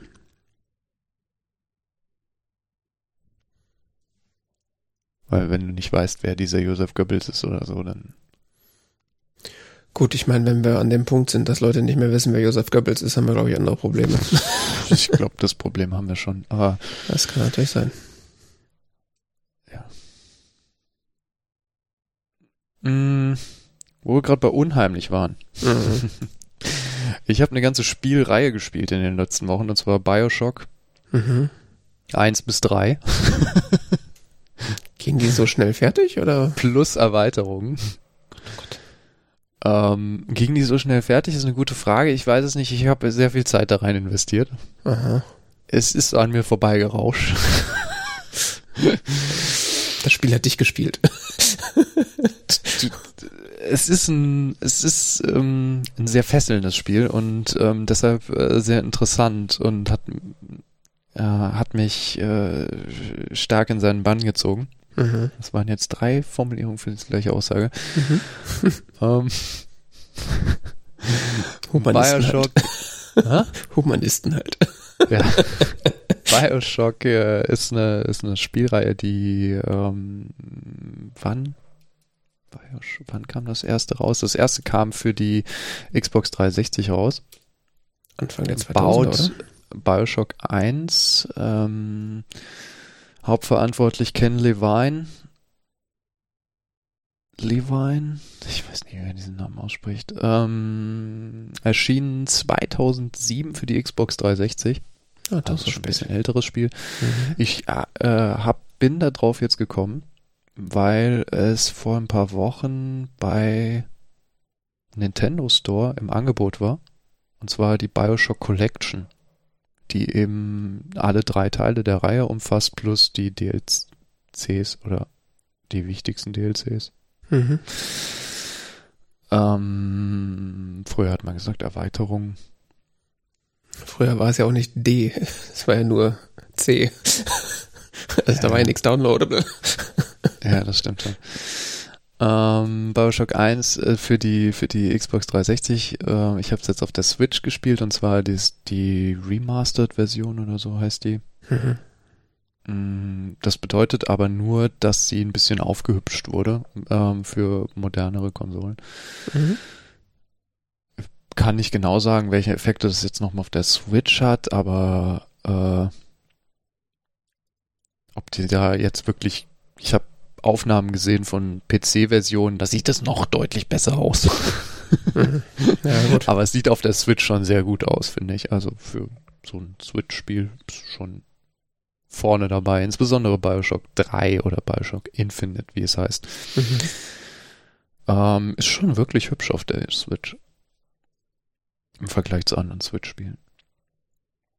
Mm, Bioshock 1 spielt in einer Welt, äh, die schwierig zu beschreiben ist. Es ist ein Ego-Shooter. Das ist ganz klar ein Shooter Mhm. mit einer sehr starken Story.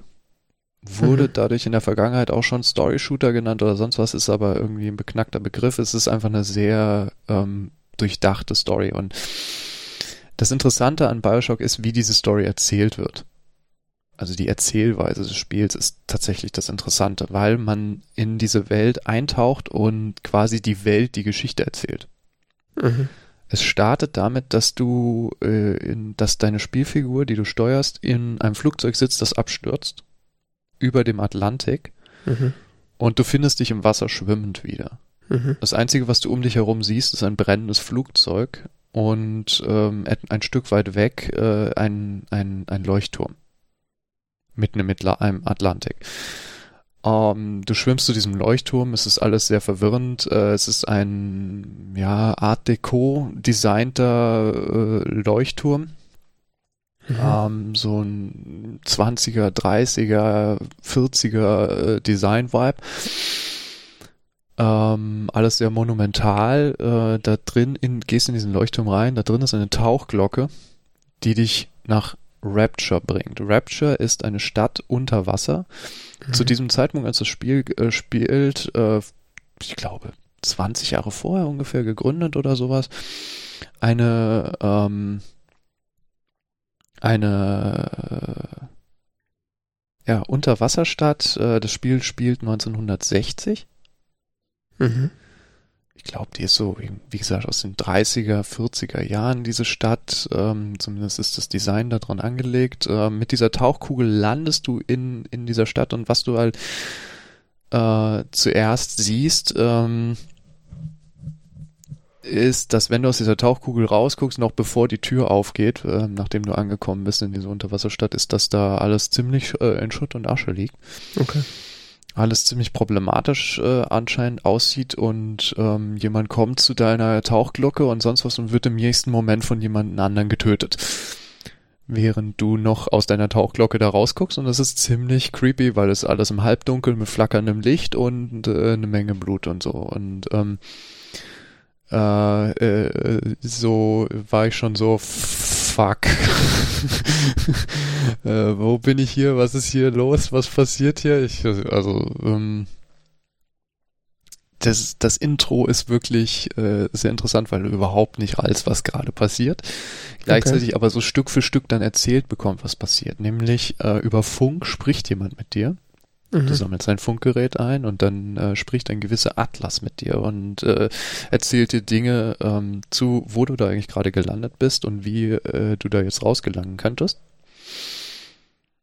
Ähm, dann äh, die, wie was ich sagte, die Umgebung erzählt die Geschichte und zwar in dem Sinne, dass du Stück für Stück dich jetzt durch diese Welt dann da durcharbeitest. Mhm in äh, mehr oder minder einer geführten Wegen. Also es ist kein Open-World-Spiel, sondern es sind halt ähm, feste Level, die du erkundest. Mhm. Und ähm, du siehst halt so Dinge, die da passieren, die kriegst du eben mit, du begegnest bestimmten Figuren, die äh, da sich durch diese Welt bewegen. Ähm, es gibt verschiedene Arten von, von äh, Figuren, die alle ähm, in dieser massiv gescheiterten Gesellschaft unter Wasser zusammenhängen. Ähm, was so Stück für Stück rauskommt, ist, dass äh, diese Stadt gegründet wurde von einem ultralibertären, überzeug äh, überzeugten Menschen, Andrew Ryan. Peter Thiel, äh, was? und ähm, dieses, diese, diese Gesellschaft an einem gewissen Punkt gescheitert ist, weil sie eben offensichtlich zu liberal war im Sinne von was ähm, Genexperimente angeht, was äh, Verhalten äh, im Kapitalismus angeht und so weiter und äh, da Dinge zusammenkamen, die nicht gut waren und ähm, es ist eine sehr eigenartige Welt, in der du da eintauchst und die du versuchst jetzt zu überleben auf, dem, auf der Suche nach deinem Fluchtweg. Mhm. Und äh, Stück für Stück lernst du mehr über äh, deine Umgebung und, und auch über deine Spielfigur kennen. Ähm, du äh, ist, ein großer Teil der Story wird erzählt über Audio-Recordings, die du finden kannst in dieser Welt. Also wird so, wird so quasi einsortiert, dass ähm, die meist es sehr viele Menschen dort äh, so Audio-Tagebuch geführt haben. Und du findest immer so Recordings. Mhm. Und ähm, so ergibt sich so ein Puzzle von, von Story-Informationen. Mhm zusammen mit den Örtlichkeiten, die du findest und dem Zustand, in dem sich diese Örtlichkeiten befinden. Mhm. Und äh, das gibt eine sehr invasive, sehr ähm, invasiv, das falsche Wort, aber so man immersiv. Immersiv ist das Wort, richtig, genau. Immersive Spielwelt. Mhm. Mm. Und ein total faszinierendes Spiel, meines Erachtens.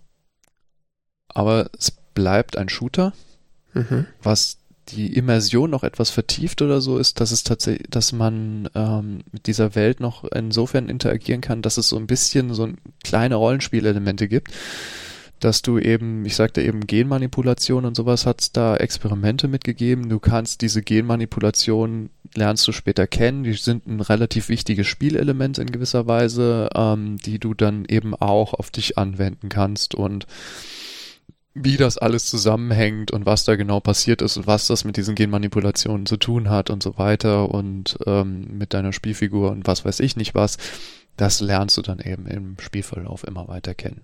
Mhm. Und ähm, das die ganze Zeit in dieser bedrohlichen und bedrückenden und irgendwie klaustrophobischen Atmosphäre einer Unterwasserstadt. Konzeptionell basiert das Spiel auf äh, Ideen, die schon in System Shock ausgearbeitet wurden. Mhm. Und wenn man noch weiter zurückgeht, ähm, Ultima Underworld, also die ähm, Das ist ganz interessant. Die Macher, die das, äh, die System Shock später entwickelt haben, haben waren ursprünglich die Macher von Ultima Underworld. Okay. Ähm, da kam System Shock, System Shock 2, viele Spielelemente, die man System Shock 2 hat, äh, wie eben ja diese gleichzeitig diese diese Spezialfähigkeiten und Waffen zu tragen, ähm, dass man Munition zum Beispiel an irgendwelchen Verkaufsautomaten kaufen kann oder so. ähm, ja, in Rapture gibt das Sinn, weil es halt eine sehr, es ist halt so diese libertäre Gesellschaft und du musst halt für alles blechen. Ne? Mhm. Ähm, du findest Munition oder du kaufst halt Munition an irgendwelchen Verkaufsautomaten, die du gerade findest. Das erinnert mich gerade so ein bisschen an die Suicide-Boxes in, in ähm, Futurama, wo du für, für deinen Selbstmord ja. bezahlst. ja, ja, so ungefähr ist das da auch. Ich meine, letzten Endes kaufst du alles in Rapture. Mhm. Ähm, ja, so viel zu Bioshock 1. Bioshock 2 ist ähm, eine Fortsetzung, wo ähm, der Hauptdesigner Ken Levine hat, wollte das nicht machen, was sie davor hatten, ist da ausgestiegen. Bioshock 2 ist so ein bisschen, spielt wieder in Rapture. Mhm. Ähm, man spielt aber eine andere Form von Spielfigur, also nicht den gleichen Protagonisten, sondern es ist eine komplett eigene Story, die in dieser gleichen Welt ähm, stattfindet. Es gibt ein paar andere äh, spielmechanische Aspekte im Sinne von, ähm, was sich auch um dieses ganze Genexperiment-Ding dreht. Äh, dass äh, es gibt einen Aspekt in dieser Welt in Rapture, ähm, diese Genmanipulation basiert auf Basis eines Stoffes, der wird Adam genannt. Mhm. Adam ist ein Stoff, der produziert wird von, ähm, für das man, äh, wenn ich so, das Blut von Leichen benötigt. Mhm. Das dann von einer Sch Meeresschnecke, die man entdeckt hat, äh, eben in dieser Region des Meeres, ähm, verarbeitet wird. Und daraus kommt dieser Stoff, der wiederum quasi die Energie liefert, um diese Genmanipulation möglich zu machen. Okay. Und dieses Adam wird so produziert äh, in Rapture, dass äh, kleine Mädchen da rumlaufen, mhm. denen so eine Schnecke eingesetzt wurde. Mhm. Und die suchen die ganze Zeit nach Leichen, um da ähm, Adam quasi abzuzapfen. Mhm. Also sie zapfen an denen mit so riesigen Spritzen und trinken das und produzieren somit quasi Adam. Überhaupt nicht creepy. Ja, überhaupt nicht creepy, gell? Und werden dabei beschützt von so großen Taucheranzugwesen, mhm. ja, die habe ich schon den mal sogenannten gesehen. Big Daddies, mhm. die in Bioshock 1 einer der schwersten Gegner sind. Mhm. In Bioshock 2 bist du selber so einer. Okay. Ja, jetzt so, hä? Was? Keine Ahnung. Wird alles erklärt in der Story. Ähm, Bioshock 2 sieht ein bisschen besser aus als Bioshock 1. Es gibt so ein paar besondere Spielelemente, die eben mit diesen äh, sogenannten Little Sisters, die heißen, werden diese kleinen Mädchen genannt, äh, zusammenhängen, dass man die dann eben auch quasi adoptieren kann mhm. ähm, und beschützt und so. Ähm, so dass so ein paar Defensivspielelemente noch mit reinbekommen, dass man die eben beschützt, während sie Adam zapfen, mhm. ähm, damit man das dann selber kriegen kann und so weiter. Ähm, es gibt äh, neue Waffentypen, sonst was. Das Interessante an Bioshock 1 und 2 ist ja auch, dass es, es gibt äh, einige, viele verschiedene Waffen. Dazu diese verschiedenen Kräfte. Dazu hat jede Waffe noch mindestens zwei oder drei verschiedene Munitionstypen. Mhm. die wiederum bei Gegnern unterschiedliche Effekte haben. Also eine bestimmte Munition in einer bestimmten Waffe ist gegen einen bestimmten Gegnertyp besonders effektiv oder auch nicht und so weiter und so kompliziert und so weiter und so fort, so dass man sehr unterschiedlich spielen kann. Mhm. Ähm, letzten Endes ist es Bioshock 2 aber auch ein bisschen mehr, uh, more of the same. Ähm, weiter in dieser Welt. Es ist ein gutes Spiel, gar keine Frage. Es, es lohnt sich, insbesondere wenn man Bioshock 1 mochte, dann ist Bioshock 2 ziemlich cool. Mhm ich fand es dann aber auch irgendwie ein bisschen langweilig nach einer Weile, weil es halt immer mehr dieses Rapture ist und so sonst was. Und äh, die Story meines Erachtens nicht ganz so gut ist wie die von Bioshock 1. Die von Bioshock 1 ist wirklich großartig, die Story. Mhm. Eine ganz äh, großartige Story. Was ich wiederum sehr gut fand, war die Erweiterung von Bioshock 2, Minerva's Den. Mhm. Ähm, ist nochmal eine komplett eigene Story. Okay. Ähm, ist eine, ist eine Erweiterung, aber eine komplett eigene Story mit einer eigenen Hauptfigur, ähm, die auch äh, im Rahmen dieser Story ganz äh, verrückte Dinge über sich selber lernt und so weiter und ähm, bis hin zum großen Finale, wo ich so, what the fuck, ähm, ziemlich coole Erweiterung, ziemlich cool. Ähm, neue Waffensysteme in dieser Erweiterung, alles äh, neu. Ähm, dadurch durch diese anderen Waffen und andere ähm, Austarierung der Gegner und Waffen ähm, ganz eigenes Spiel irgendwie für sich. Nur eine Erweiterung, schon schon ziemlich cool. Bioshock 3, auch genannt Bioshock Infinite, ähm, ist wieder der ursprüngliche Designer eingestiegen die wollten da irgendwie was ganz, ganz Großes machen, sonst was so. Ähm, letzten Endes wieder ein neuer Protagonist. Ähm, es spielt nicht mehr in Rapture. Es spielt in Columbia. Das ist eine in der Luft schwebende Stadt. Mhm, das habe ich schon mal gehört. Und ähm, Bioshock 3 sieht, äh, hat eine neue Engine, sieht grafisch richtig cool aus, ähm, ist ähm, letzten Endes auch wieder ein Shooter. Es gibt auch Fähigkeiten, so ähnlich wie bei Bioshock 1 und 2. Ähm, aber die Begründung ist, ist eine andere, Zusammenhänge sind andere, sonst was. Man hat plötzlich eine, eine Figur, die mit einem rumläuft äh, im weiteren Spielverlauf, die Elizabeth, die man äh, versucht zu retten. Also das ist die Mission, in der man quasi in diese Stadt kommt, diese Elizabeth zu retten. Mhm. Und die begleitet einen dann im äh, weiten Teilen des Spiels und wirft einem auch mal Munition zu oder äh, oder äh, so, ein, so ein Verbandskasten oder sonst was. Äh, es, ist, es ist sehr interessant, mit ihr zusammen da so, sich so durchzukämpfen. Mm, bevor man denkt, man muss die jetzt beschützen, muss man nicht. Die passt auf sich selber auf. Mhm. Mm, man kämpft sich da halt so durch, wobei ich das auch ein bisschen strange fand. Also, äh, dass man da die ganze Zeit da so sie befreien muss und sie es hat so viel von Damsel in Distress, weißt du. Mhm. Aber naja. Ähm, sehr cooles Leveldesign, riesen Levels, in dem man da so sich durchbewegt, dadurch, dass es in der Luft spielt und dass es solche in der Luft Eisenbahnen gibt, in die man sich so selber einhaken kann, gibt es noch so interessante Aspekte, die es in Bioshock 1 und 2 nicht gab, äh, wo man sich durch die Luft bewegt da und das ist alles sehr aufregend. Es ist ein bisschen wie Achterbahn fahren und dabei Shooter spielen. Ja. Ähm, also echt wie Mario Kart. ja, ja, es ist es macht einen Heidenspaß teilweise. Ähm, teilweise fand ich es dann auch ein bisschen eintönig, weil es gibt richtige Gegnerhorden teilweise, wo es einfach nur darum geht, das zu überleben und Gegnerhorden niederzumähen, was so, ja, keine Ahnung. Dafür ist die Story ähm, sehr, sehr cool. Am Anfang total verwirrend. Was passiert ja eigentlich? Also es ist so eine Stadt, die in der Luft schwebt, gegründet von einem äh, christlichen Fundamentalisten oder so.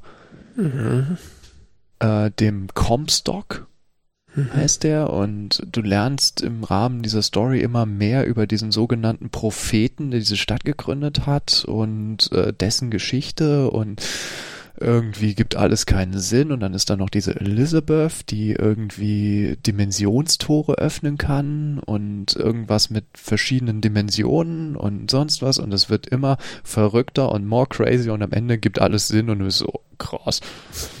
Okay. Wer hat sich das ausgedacht? Warum ist das kein Buch? Was, was passiert hier gerade?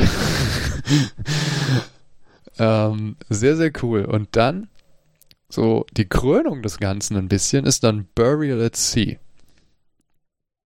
Das sind zwei Erweiterungen für Bioshock 3, mhm. die dann so ein bisschen alles so zusammenführen. Ah, okay. Ich wollte mich gerade fragen, ob das, ob das äh, irgendwas mit, den, mit dem ersten und zweiten zu tun hat, weil das klingt jetzt schon sehr anders.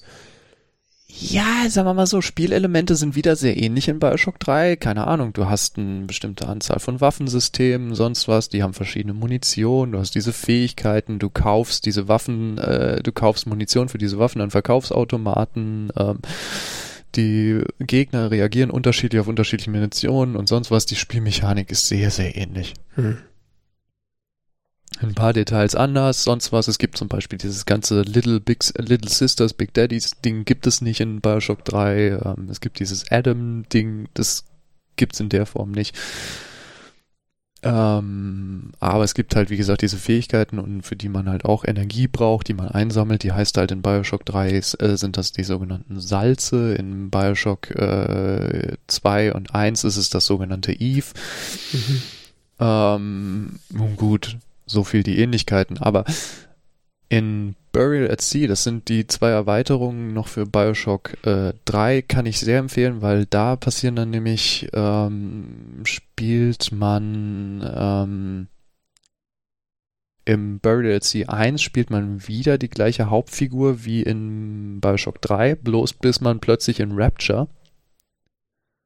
Mhm und äh, Solda äh, wird quasi von Elizabeth angeheuert, einen Kriminalfall äh, zu klären. So sonst was. Die beiden kennen sich in dieser Story nicht, sonst was, wie das funktionieren kann und sonst was wird in Bioshock 3 erklärt. Mhm. Gibt jetzt erstmal wenig Sinn, wenn man es so hört, ist aber halt so. Du bist in Rapture, du siehst erstmal Rapture in heilem Zustand, nicht in dem verfallenen Zustand, sonst was so, und kommst dann eben in, äh, in bereits verfallene Teile von Rapture, wo dann, das fühlt sich ein bisschen bekannter an. Mhm. ähm, es wird sehr, sehr strange. Das Ende von Burial at Sea 1 ist, ist sehr strange. Ähm, dafür geht es dann in Burial äh, at Sea 2 noch stranger weiter. Ähm, da spielt man nämlich Elizabeth selber, die, äh, wo so erklärt wird, die ist zu schwach, um sich jetzt hier durchzukämpfen. Die kann das nicht so. Die ist nicht so hier der, der dicke Macher mit den großen Kanonen, sonst was. Also das ist mehr so ein Schleichspiel. Mhm. Mm, Nochmal andere Spielmechanik. Mhm. Ähm, für so nur eine Erweiterung schon mal sehr interessant und äh, die Story wird dann quasi nochmal rund gemacht, so dass quasi mit am Ende von Burial at Sea 2 äh, geht es dann quasi fließend über in Bioshock 1 und es ist so.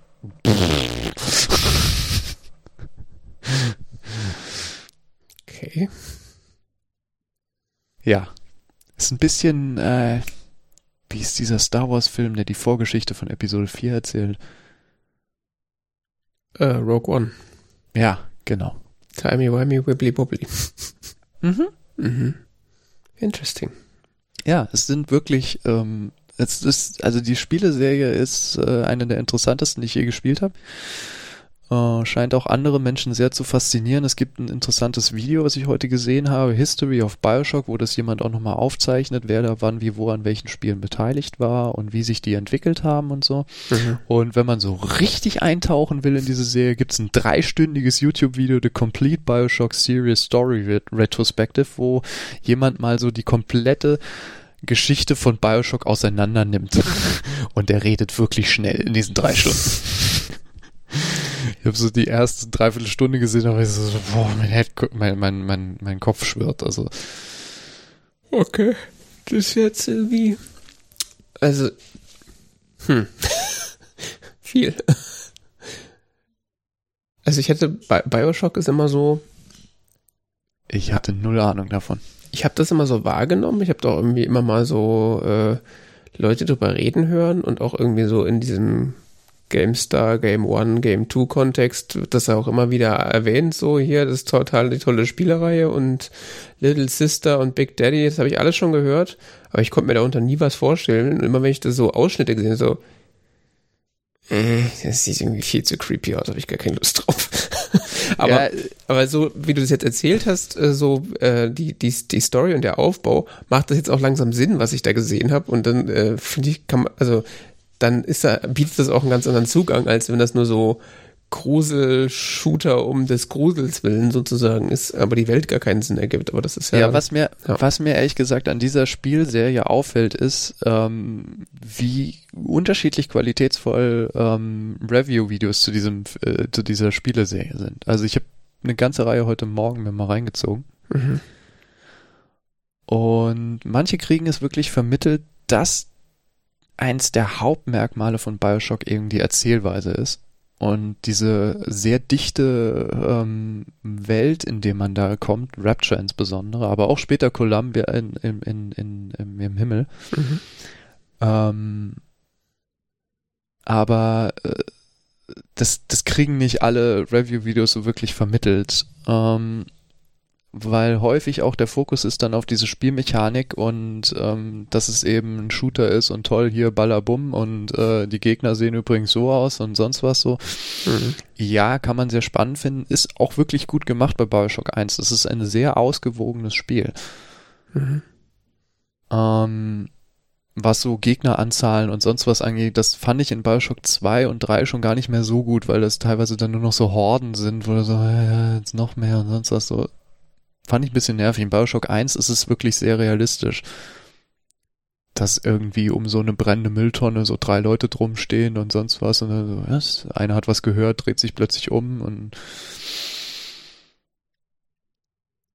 Ja. Das gibt alles irgendwie Sinn. Du bist in dieser Welt und das passt alles so. Und ist, diese Horrorelemente sind tatsächlich, dass du in dieser Welt bist und du kapierst überhaupt nicht, was da gerade abgeht.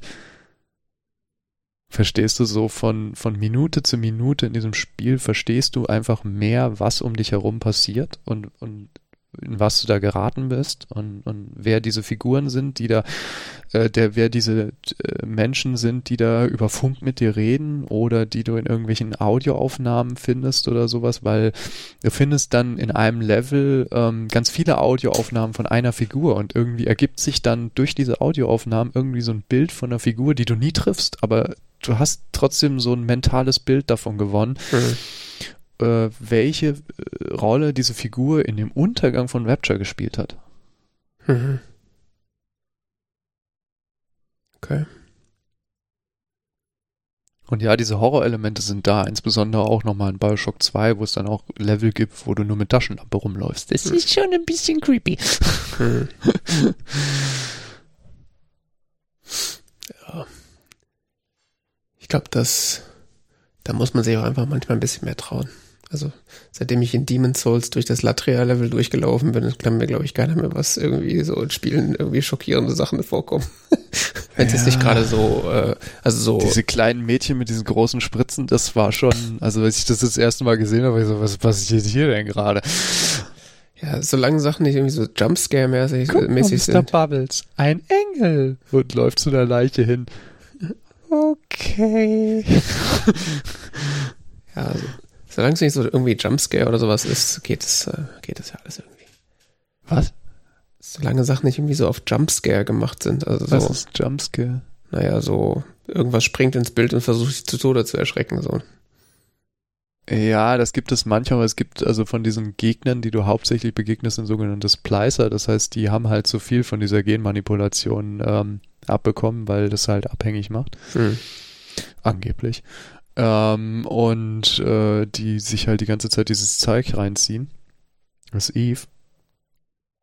Und ähm, von denen gibt es halt auch welche, die dann so, keine Ahnung, an der Decke langlaufen oder so. Mhm. Mit so lustigen Haken an den Händen. Tja. Und wenn du so klappern hörst und du so im Dunkeln bist und so, was, was passiert hier gerade? Und klack, klack, klack, klack, klack, klack, klack, klack, klack. Ah ja, okay. ne? Ja, gut, aber das ist ja dann trotzdem so stimmungsvoll und vor allen Dingen irgendwie vorhersehbar. Wenn es klackert, kannst du davon ausgehen, dass gleich einer kommt, aber es nicht so äh. aus dem Nichts ist, irgendwie angefallen und erschreckst dich zu Tode. Also das ist das ja, hatte ich mal bei Doom 3, das weiß ich noch vor vielen Jahren. da stehe ich ja nicht so drauf, so auf, so auf so Sachen, aber wenn das dann gut ich auch nicht, ist, überhaupt nicht. Ich stehe auch überhaupt nicht auf Horror. Ähm, bei dem Spiel fand ich es erträglich.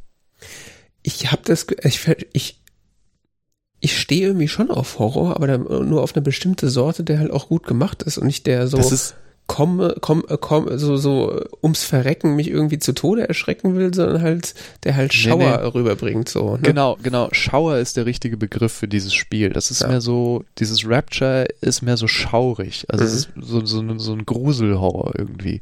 Es ja. ist nicht wirklich alles ins Extrem brutal und komisch und sonst was, sondern es ist alles mehr so, ja, gruselig. Ja.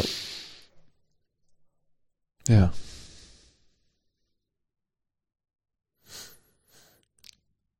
Also zusammenfassen, kaufe, kaufe, Spiele, Spiele. Die Konsumkritik. Äh, wenn man sich für Shooter interessiert, also wenn man mit Shootern was anfangen kann und ähm, gerne einen sehr storystarken äh, Spiel spielen möchte, äh, kann ich es sehr empfehlen. Ja. Ist auch nicht äh, jetzt auf, also man bricht sich da auch keinen ab am Schwierigkeitsgrad. Hm.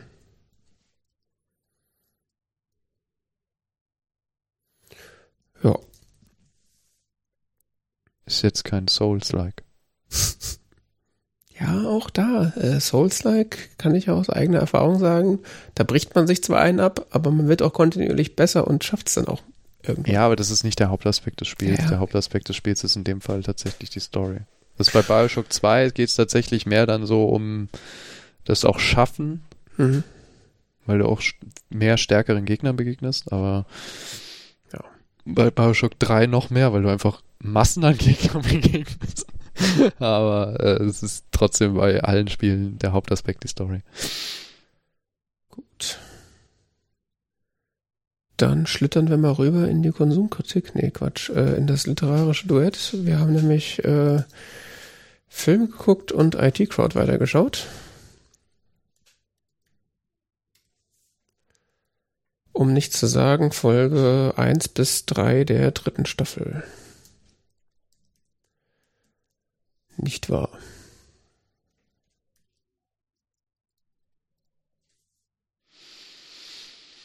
Dim, dim, dim, dim. Ja, Staffel 3. Wo ist die Wikipedia? Builders from Hell. Builders from Hell, ja. Äh, ja. Was? Ich muss sagen, die ähm,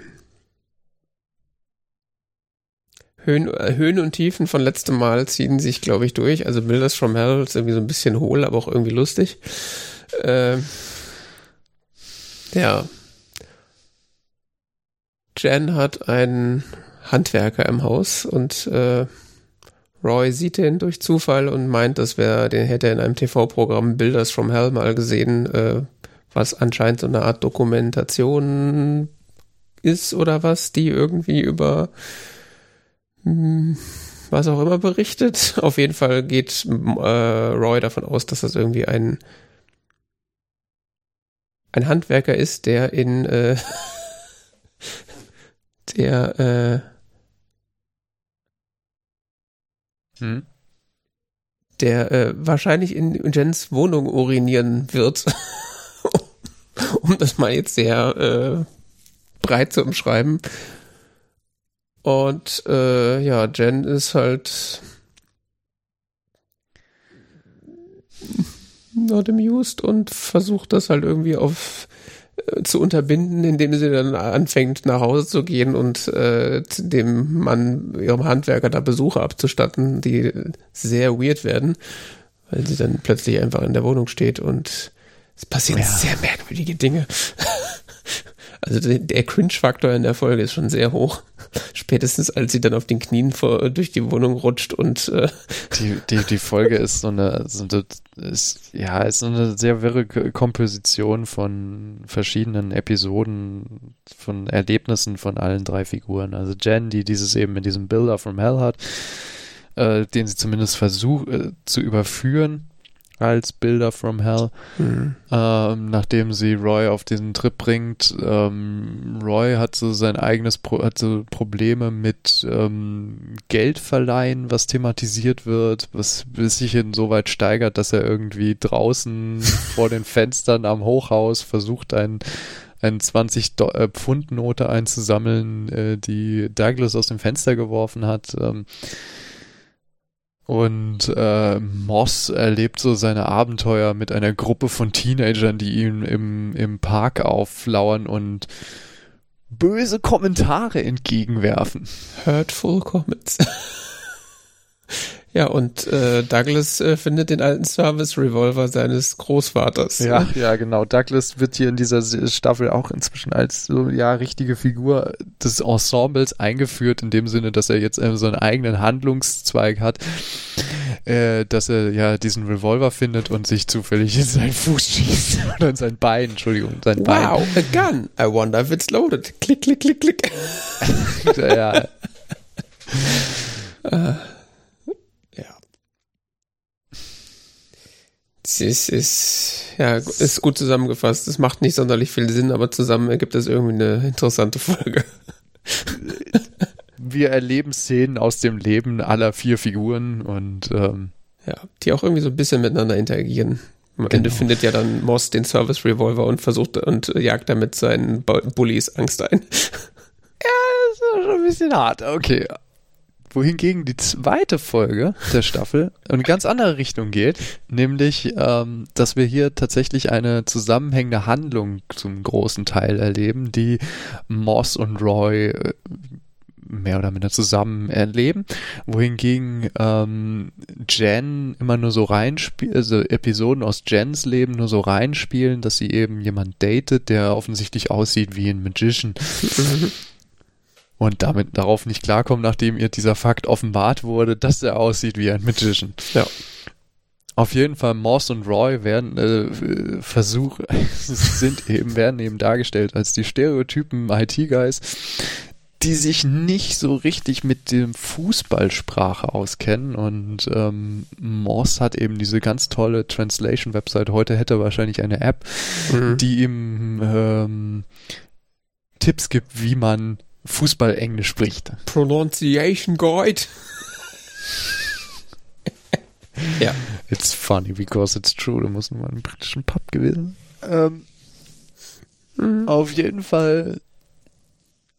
Äh, sie mm, benutzen diese Webseite Bluffball und äh, machen das nach im Pub und lachen sich ein paar Freunde da an ähm, und so werden sie in äh, wird Roy irgendwie verwickelt in eine Bankräuber-Story.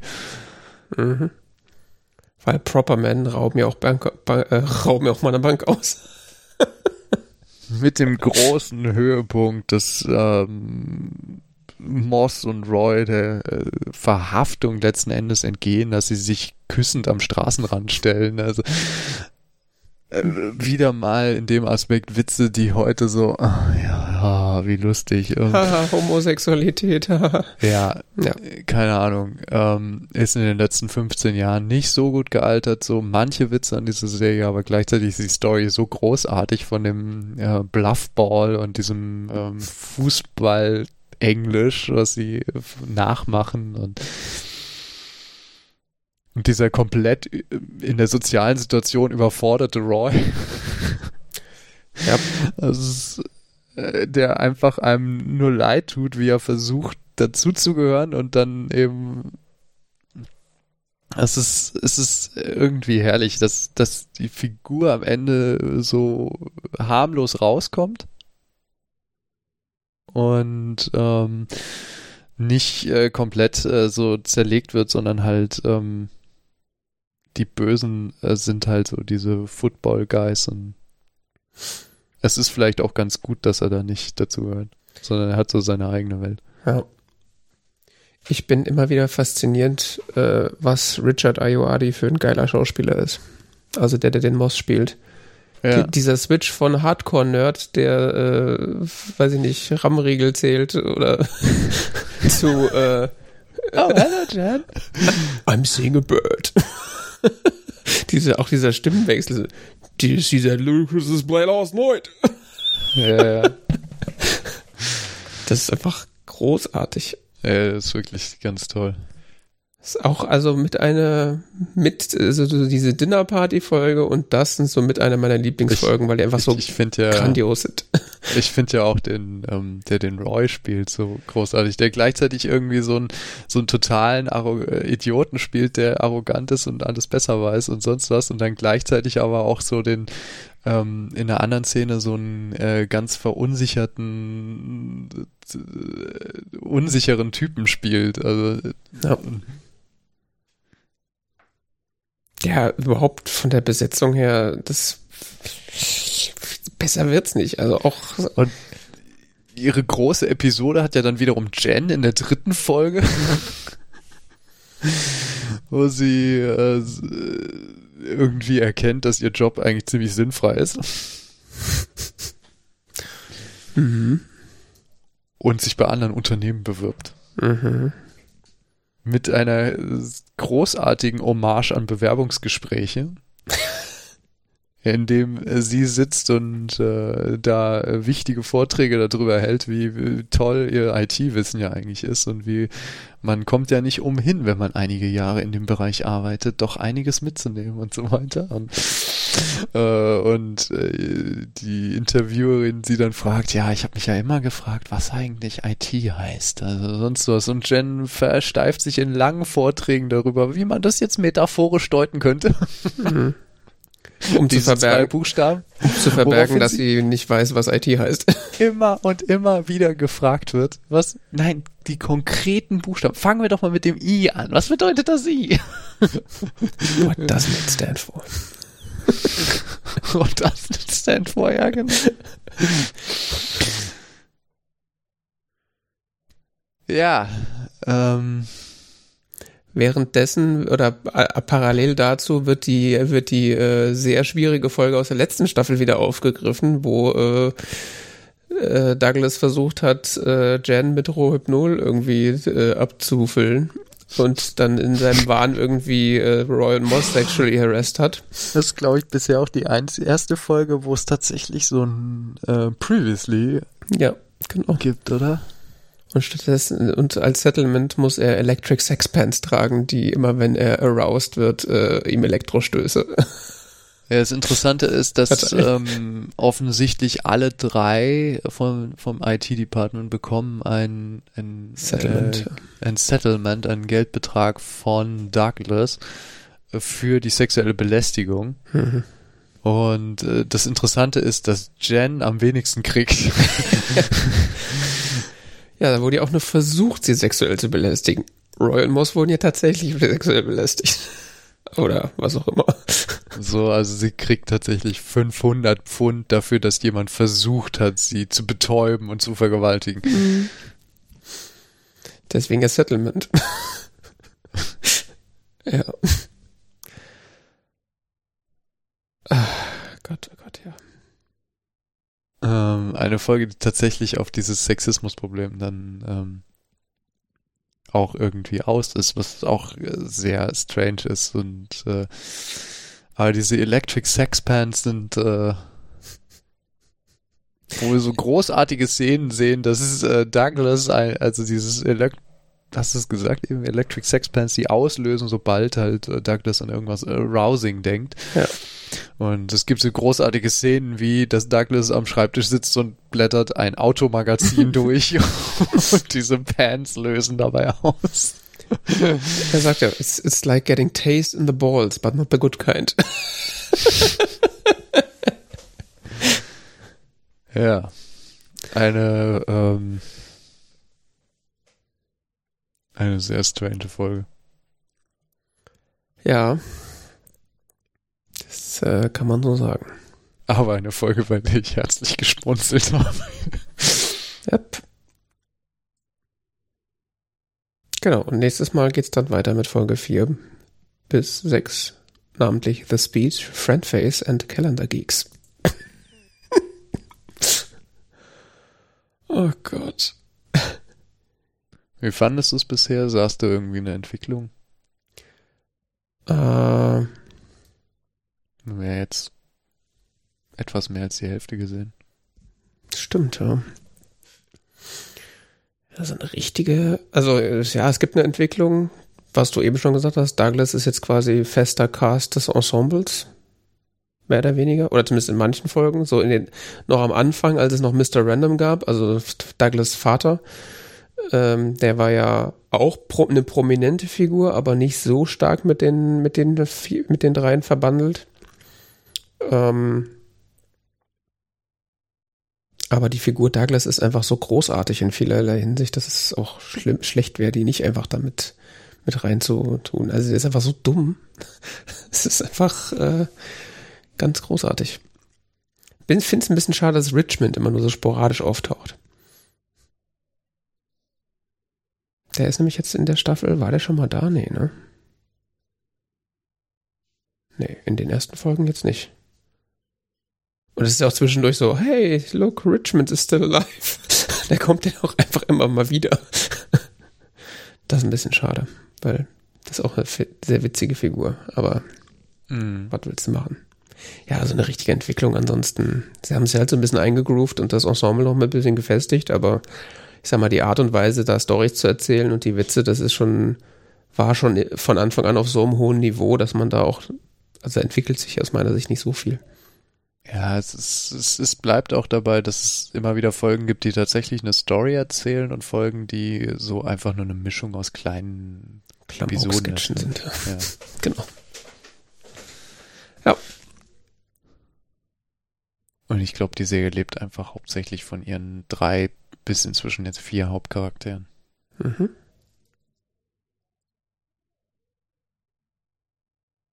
Ja. Na gut. Everything, everywhere, all at once. Gott, ich weiß gar nicht, ob der Kapitelmarke so lang sein darf. Everything, everywhere, all at once. Haben wir geguckt? Ich würde sagen, äh, wollen wir von einer Plot-Zusammenfassung absehen? Ja. Weil äh, ein, schwierig. Ein, äh, ich habe den Film zweimal gesehen. Mhm. Und hat's geholfen? Ja, okay. deutlich. Ähm, ich habe ihn beim zweiten Mal, glaube ich, verstanden. Mhm. Aber ich will nicht sagen, dass ich ihn beim ersten Mal verstanden habe. Mhm. Äh, er hat ziemlich verwirrende Handlung irgendwie. Das ist ein Film vom letzten Jahr. Hat mhm. eine Laufzeit von über zwei Stunden, zwei Stunden zwanzig fast. Mhm. Äh, gemacht von Dan Kwan und Daniel Scheinert. Sch keine Ahnung, wie Amerikaner das aussprechen. Daniel Scheinert. Mhm. ähm, die beide zusammen unter äh, dem Begr äh, unter dem Namen Daniels auftreten. Äh, ist ihr zweiter Film nach dem Swiss Army Man. Mhm. Hast du den gesehen? Mhm. Mit Daniel Radcliffe? Nee, aber von gehört und jetzt macht einiges mehr Sinn. Den habe ich gesehen und ich habe vorhin erst gesehen, dass, dass dieselben Macher, das war mir nicht bewusst. Okay. Jetzt gibt einiges Sinn. Mhm. Das ist genauso absurd, der Film. So kam mir der Trailer auch vorher. Ja, das, ist sehr sehenswert, ehrlich gesagt. Das ist ein, ist ein sehr interessanter Film. Mhm. Also ich hatte den Trailer damals gesehen, what the fuck passiert hier? Und dann habe ich tatsächlich irgendwann mal den Film gesehen, vor ein paar Jahren schon. Mhm. Und ähm, der ist wirklich cool. Also. Ja. Ähm, aber zurück zu Everything Everywhere All at Once. Äh, ist, wie gesagt, ein sehr langer Film. Äh, die Hauptdarsteller Michelle Yeoh, ich kenne die nicht wirklich. Bitte? Woher kennt man die? Na, die hat auf, auf jeden Fall in Discovery, Star Trek Discovery mitgespielt. Nee, das habe ich nicht gesehen. Äh, die hat auch meines Wissens nach in so diversen Martial Arts Filmen mitgespielt, wie äh, Guck ich nicht. Dings House of Flying Daggers oder sowas. Hab ich nicht gesehen. Also die habe ich schon in mehreren Filmen gesehen. Ja. Ich habe vorhin über sie gelernt, dass sie Martial Arts kann. Ich dachte, das hast du den Film schon gesehen. Ja, ja, okay, das ist mir nicht so bewusst gewesen, dass du, also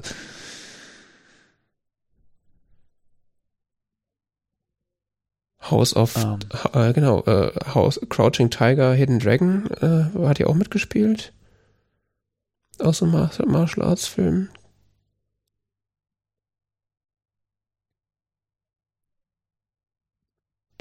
Was ich sehr interessant fand, was mir vorhin aufgegangen ist, dass woher ich zur Hölle ich ihren Mann aus dem Film kenne. Ah ja, ja, woher? Gespielt, also der, äh, sie spielt ja Evelyn Wang und äh, ihr Mann Waymond Wang, gespielt von Ke Hui Kwan. Mhm. ähm, einem vietnamesisch Amerika US-amerikanischen Schauspieler geboren in Vietnam, ähm, der in den ich, ich kam als nicht drauf. Das Gesicht kam mir so bekannt vor. Und ich weiß jetzt inzwischen auch, warum ich nicht drauf kam, weil ich ihn nur als Kind gesehen hatte. Aha. Der spielt nämlich den Jungen in Indiana Jones 2. Äh, ja. Und der spielt in die Goonies mit. Ja, gut, den habe ich nicht gesehen. Ja, aber da spielt er Data. Also, das, der ist, ähm, der war damals halt ein Kinderstar und das Gesicht, ich, ich, ich, das hat mich verrückt gemacht. Jetzt schon das zweite Mal, dass ich den Film gesehen habe. Okay. Er erinnert mich halt sehr von seinem Gesicht her an Jackie Chan. Das ist was, was mich so die ganze Zeit so ein bisschen. Äh, Findest du? Ja, zumindest ja. in manchen Bildern. Also manchmal. Ja, je nach Winkel, ne?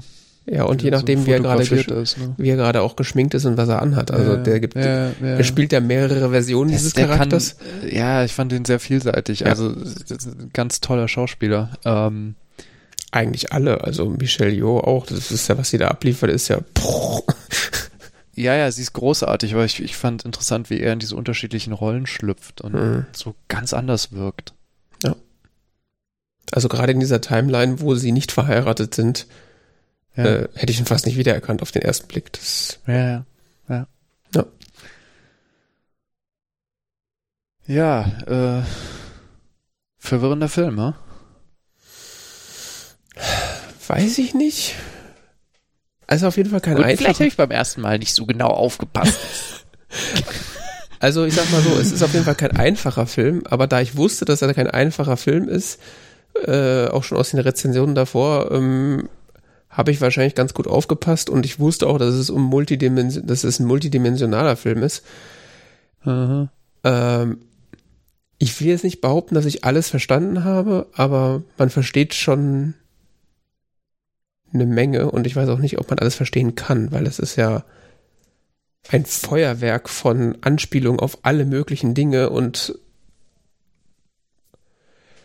huiuiui. er ist auf jeden Fall viel, sagen wir es mal so. Ja, der Film arbeitet ja teilweise mit Geschwindigkeit, auch im Erzählen. Ja. Ähm, und es gibt Episoden, wo einfach sehr viel in sehr kurzer Zeit passiert. Ja, da kann man nicht mehr mitkommen. Ja. ja. Muss man wahrscheinlich in Zeitlupe gucken oder so. Ja, und auch diese ganzen, also, ah, also zwischendurch hatte ich das Gefühl, dass das von den Macher von Rick und Morty ist. als sie dann, ah. als sie dann diese Dimensionen waren, wo alle Wurstfinger haben, ich so, hm, das kommt mir sehr Rick und Morty-esque vor. ja, das stimmt schon. Ja, also, das ist eine ähnliche Komik wie bei Swiss Army Man. Oder Swiss Army Knife Man? Irgendwie sowas. Der Film. Ja. Ja, äh, eigentlich eine sehr banale Geschichte, wenn man so drüber nachdenkt, aber die Art und Weise und wie sie umgesetzt ist und ich war danach irgendwie ziemlich platt. Also nicht nur, weil das ziemlich viel war, sondern auch ähm, weil das alles, also auch die großartige Inszenierung. Also man, man, ich habe da das Gefühl, man versteht da ganz viel auf, auf so unterschwellige Art und Weise, aber, aber hat das, mhm. kriegt das im Kopf gar nicht so richtig hin, was man da eigentlich versteht. Mhm. Ja, ich glaube, das war mein Problem nach dem ersten Mal, diesen Film zu sehen. Ich, ich hatte das Gefühl, ich habe gerade einen sehr guten Film gesehen. Mhm. Aber so richtig konnte ich nicht zusammenfassen, worum es ging. ja, ich meine, es ist ja auch im Grunde ist das ja eine, ist das eine 4D-Handlung? Ich weiß es nicht. Kann man das so sagen? Ich meine, es ist ja, da bewegen sich ja Figuren zwar vorwärts in der Zeit, aber gleichzeitig parallel in anderen Zeit, Zeitleisten.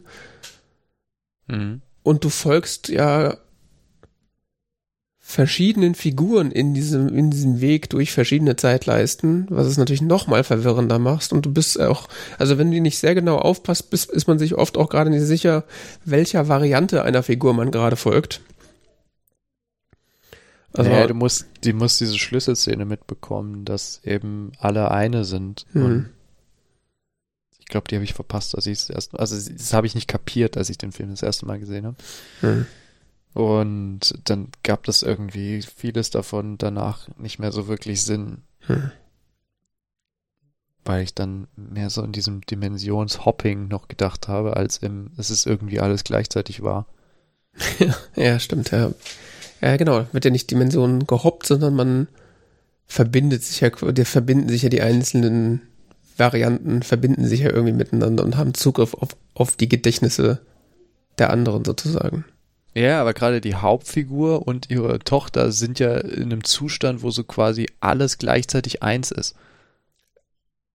Zum Ende hin, ja. Also die ja, Tochter ja und bei der, genau, da bei die sehen Everything Everywhere All at Once, genau. Genau. ja. Und das greift ja der Film so auf, in dem Sinne, dass es dann so ganz schnell durchwechselt mhm. und so eine bestimmte Schlüsselszenen vorher nicht so richtig kapiert hast, dann gibt das irgendwie alles dann keinen Sinn mehr und dann wird's ja, im Grunde ist so, ich weiß nicht, ob das genau die Hälfte ist, aber die, ungefähr die zweite Hälfte des Films sind eigentlich zwei multidimensionale Wesen, die über mehrere Dimensionen miteinander die, äh, kommunizieren über einen gewissen Zeitraum. Ja. Und das ist ein ziemlicher Brainfuck. Aber ich gehe auch davon aus, dass du da einfach die Schlüsselszene beim ersten Mal verpasst hast. Aber wenn man das verstanden hat, dann ist es unfassbar beeindruckend, wie sie das hinkriegen, das so diese komplexe Erzählung darzustellen und äh, mit so vielen schnellen Schnitten und, und Szenenwechseln. Aber man versteht es trotzdem. Und das letzten Endes geht es ja dann auch nur um relativ banales Thema. Also es geht um so quasi Familienbeziehung von diesen ja drei Haupt drei, ja auch der Vater diesen drei bis wenn man den Opa noch mit zählt vier Hauptfiguren. Ja, ja, ja. Eigentlich ist das ein also Evelyn Waymond, äh, Evelyns Vater und die Tochter Joy. Äh. Ja, eigentlich ist das ein diese Figurenkonstellationen und ihre Probleme miteinander, zueinander, ähm, ihre Kommunikationsprobleme, ihre Beziehungen und sonst was, das, das ist eigentlich das Thema, was verhandelt wird und das immer in so einer Art Multiversum-Handlung. Wenn man das mal runterbricht, ist das eigentlich ein Familien, so ein relativ klassisches Familiendrama. Mhm. Mutter und Tochter so können nicht miteinander. Mutter hat Probleme mit ihrem eigenen Vater, der Mann will sich scheiden lassen. das ist eigentlich so. Ja, genau. Eigentlich völlig banal, aber unfassbar gut dargestellt. Weil halt so gleichzeitig dann dieser Aspekt reingebracht wird, ähm, was wäre wenn. Also ja.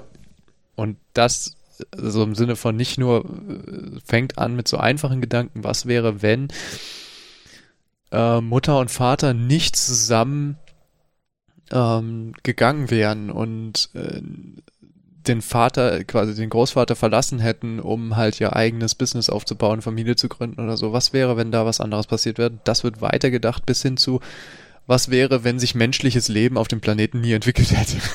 genau. Das ist so ziemlich das Extrem, ne? wo sie einfach nur noch Steine sind. Just try being a rock. ja. ja. Genau. Ja, und es ist einfach ein, ein absolutes Feuerwerk auf visueller Ebene. Mhm. Was dann wiederum auch noch verbunden wird mit so einem bisschen ähm, Martial Arts Film. Ja. Dass eben sehr viele so Martial Artsige Kampfszenen es gibt. Ja. Was das Ganze noch irgendwie ein bisschen abstruser macht. Ja. Mit so äh, noch gleichzeitig noch die Fiktion irgendwie bisschen brechen. Also die, die, die, die Immersion wird noch dann noch teilweise noch gebrochen. Es hat so ein bisschen was von Brechtschem Theater.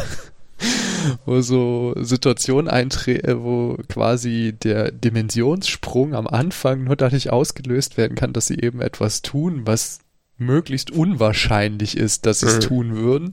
Ja. Und man sich fragt, was gucke ich hier eigentlich gerade? Es ist, äh, es ist schon ab einigen, äh, da, da fällt, ist ja dieser Rick and Morty-Effekt, so, so völlig absurde Sachen, die da passieren, um halt so diese Dimensions-Connections dahin zu kriegen. Mhm. Da, also ja auch, da gab's, also da gab's ein paar Szenen, da ich so, wow, wirklich.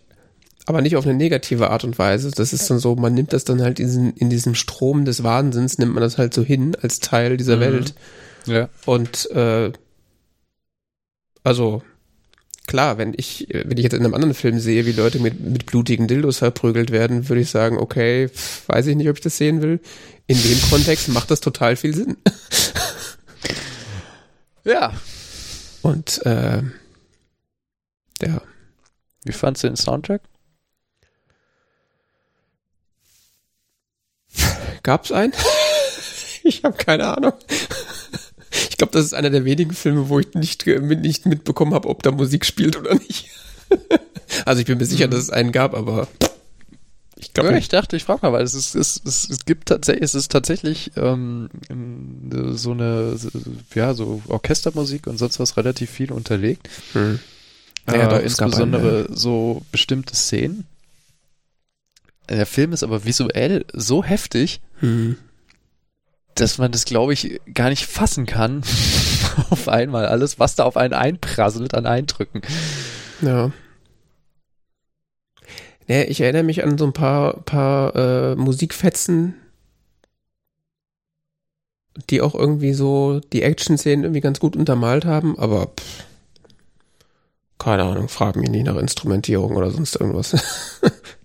ja, das ist dachte ich mir, ja, das ist auch, glaube ich, äh, weiß nicht, hast du, hast du gesondert auf den Soundtrack geachtet und kannst dazu was nein, sagen? Nein, okay. Ich habe nur drüber nachgedacht. Dass, ob, weil, wie gesagt, der, der Aspekt, auf den ich hinaus wollte, war, dass der Film eben einen so stark mit Eindrücken befeuert, äh, dass so manche Dinge einfach dann auch schon wieder so in den Hintergrund rücken. Gar nicht mal, dass sie schlecht werden oder unnötig werden oder sonst was, sondern sie so einfach so viel Information da ist, die, die man verarbeiten muss, äh, dass sich so manche Sachen dann nur noch einfügen irgendwie. Ja.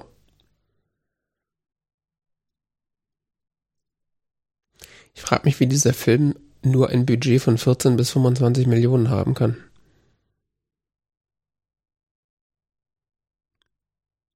Also da sind teilweise. Naja, also es ist allein so viele, so viele Szenenwechsel, wie es da gibt und so viele krasse Kamerafahrten. Ja, das stimmt, aber. Aber wahrscheinlich sind die gar nicht so kompliziert. Es sind einfach nur sehr, sehr, sehr, sehr viele. Muss mal überlegen, wie viele Kulissen es gibt. Es gibt die Wohnung, es gibt die, die diesen Waschsalon. Ja. Mit dem Parkplatz vorne dran und dann gibt es dieses Bürogebäude. Hm, ja. Und dann halt, ja, okay, hm, diese Filmpremiere noch, die war wahrscheinlich aufwendig. Mit den ganzen vielen Leuten in schicken Kleidern und so. Ja, und dann, ja gut, die Steine an, an dieser Klippe, die werden wahrscheinlich irgendeine CGI-Geschichte gewesen sein. Ja, oder du fährst halt einfach in den USA an irgendeine Klippe und filmst ein paar Steine, die da rumliegen. Also. Ja, was halt billiger ist gerade. wenn die, wenn die FX-Guys wieder, wieder streiken, ist das wahrscheinlich billiger dahin zu fahren. Ja. Wow, und dann eine Szene, wie ein Stein einen Berg runterkullert. Das ist also, ui, ui, ui, ui, ja. ja. Kannst ja irgendeinen Stockfilmer beauftragen. Also. Ja, also ich sag mal, man darf halt, ich merke gerade mal wieder, man darf halt krasse Effekte nicht mit viel Geld verwechseln. Weil die Effekte sind unfassbar krass und umwerfend und wirken sehr aufwendig, aber sind sie am Ende wahrscheinlich gar nicht. Ja, was man dem Film anmerkt, ist ein, finde ich, ein sehr starkes Engagement aller Beteiligten. Ja, das auf jeden Fall. Also da steckt sehr viel Arbeit drin. Das, mhm. ist, das ist wirklich durchkomponiert von vorne bis hinten. Und auch wenn es über zwei Stunden geht, ist es durchkomponiert. Die vergehen ruckzuck, diese zwei Stunden. Ja. Und ähm, wenn ich sage, der Film erschlägt einen mit visuellen Eindrücken, dann sind es gar nicht mal solche monumentalen visuellen Eindrücke, sondern einfach nur unglaublich viele. Ja. Und in seinen Bildkompositionen, ja teilweise einfach nur Bildkompositionen, die äh, auch relativ schlichte Bildkompositionen häufig sind. Hm. Ja. Und zum Beispiel diese Rückblenden siehst, wo es darum geht, wie sie sich von ihrem Vater äh, da trennt und, und da aufbrechen oder sonst was. Das ist immer der gleiche Valley. Das ist halt aus drei oder vier verschiedenen Perspektiven gefilmt mit der mit dem gleichen Objektiv und Kameraeinstellung und äh, das ist sicher aufwendig, sich sowas auszudenken und das auch zu filmen und sonst was. Das ist, das ist klar, das ist keine Frage, aber es ist jetzt auch nicht irgendwie so ein moderner Action-Superheldenfilm, wo irgendwie eine Brücke in die Luft gesprengt wird. Ne? Also. Ich sag mal so, der arme Continuity Manager.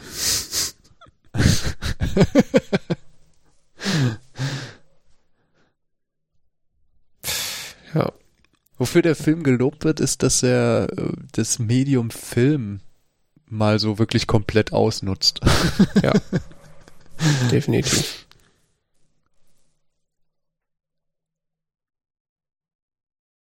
Das kann man nicht anders sagen, ja. Ich finde es irgendwie sehr schwierig, über diesen Film zu reden. Hm?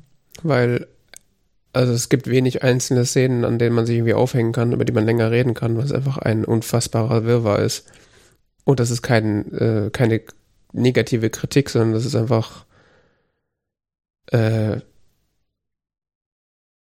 man müsste den eigentlich so Frame für Frame teilweise analysieren und darüber sprechen oder halt sich so Ausschnitte raussuchen und die auch dann irgendwie zusammen wahrscheinlich sich anschauen und darüber sprechen, weil allein aus dem Gedächtnis irgendwie so ein paar Sachen sich rauszuziehen, ist einfach der Wahnsinn, weil es ist so, so viel einfach.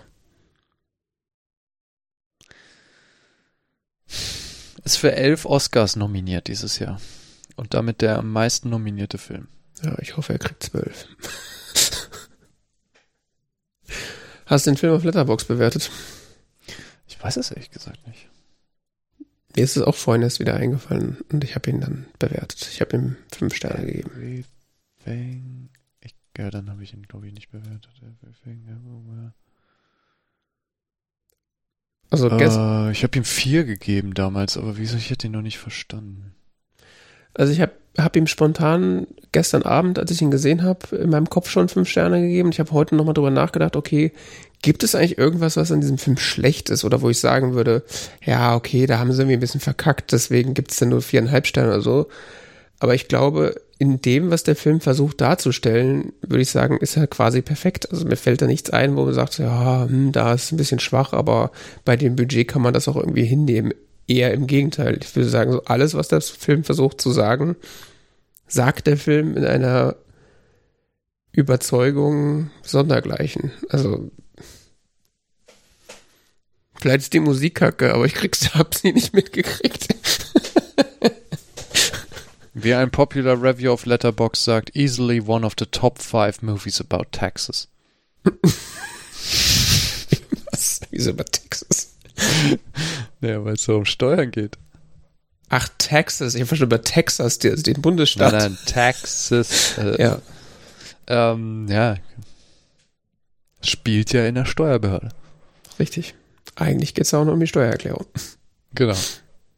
Das ist die Handlung des Films. Eine asiatischstämmige Familie in den USA hat Probleme mit der Steuererklärung.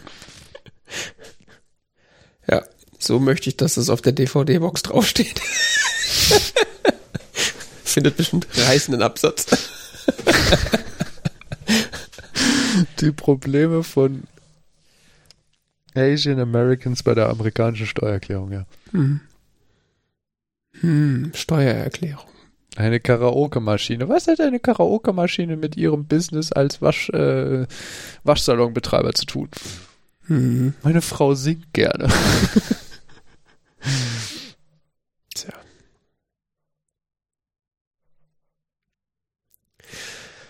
Ja, ganz äh, toller Film, kann ich nicht anders sagen.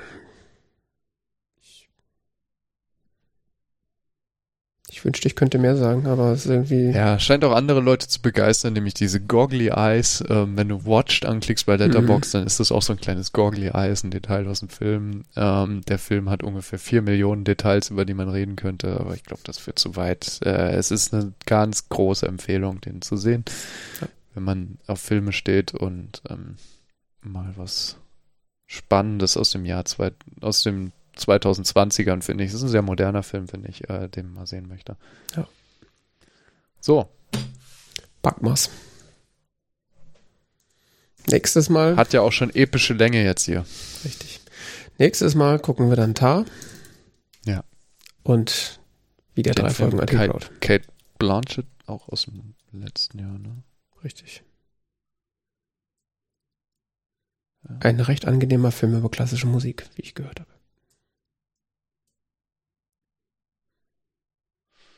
Vielleicht. Ja. Mal gucken. Schauen wir mal. Gut. Dann äh, war das T-Zeit-Folge 200. äh, mehr über uns findet man auf tzeit.org oder auf unserem Mastodon-Kanal äh, tzeitpodcasts at chaos.social. Ähm, ich bedanke mich für die Aufmerksamkeit. Bis zu den nächsten 200 Folgen. Bis dann. Tschüss. Ciao.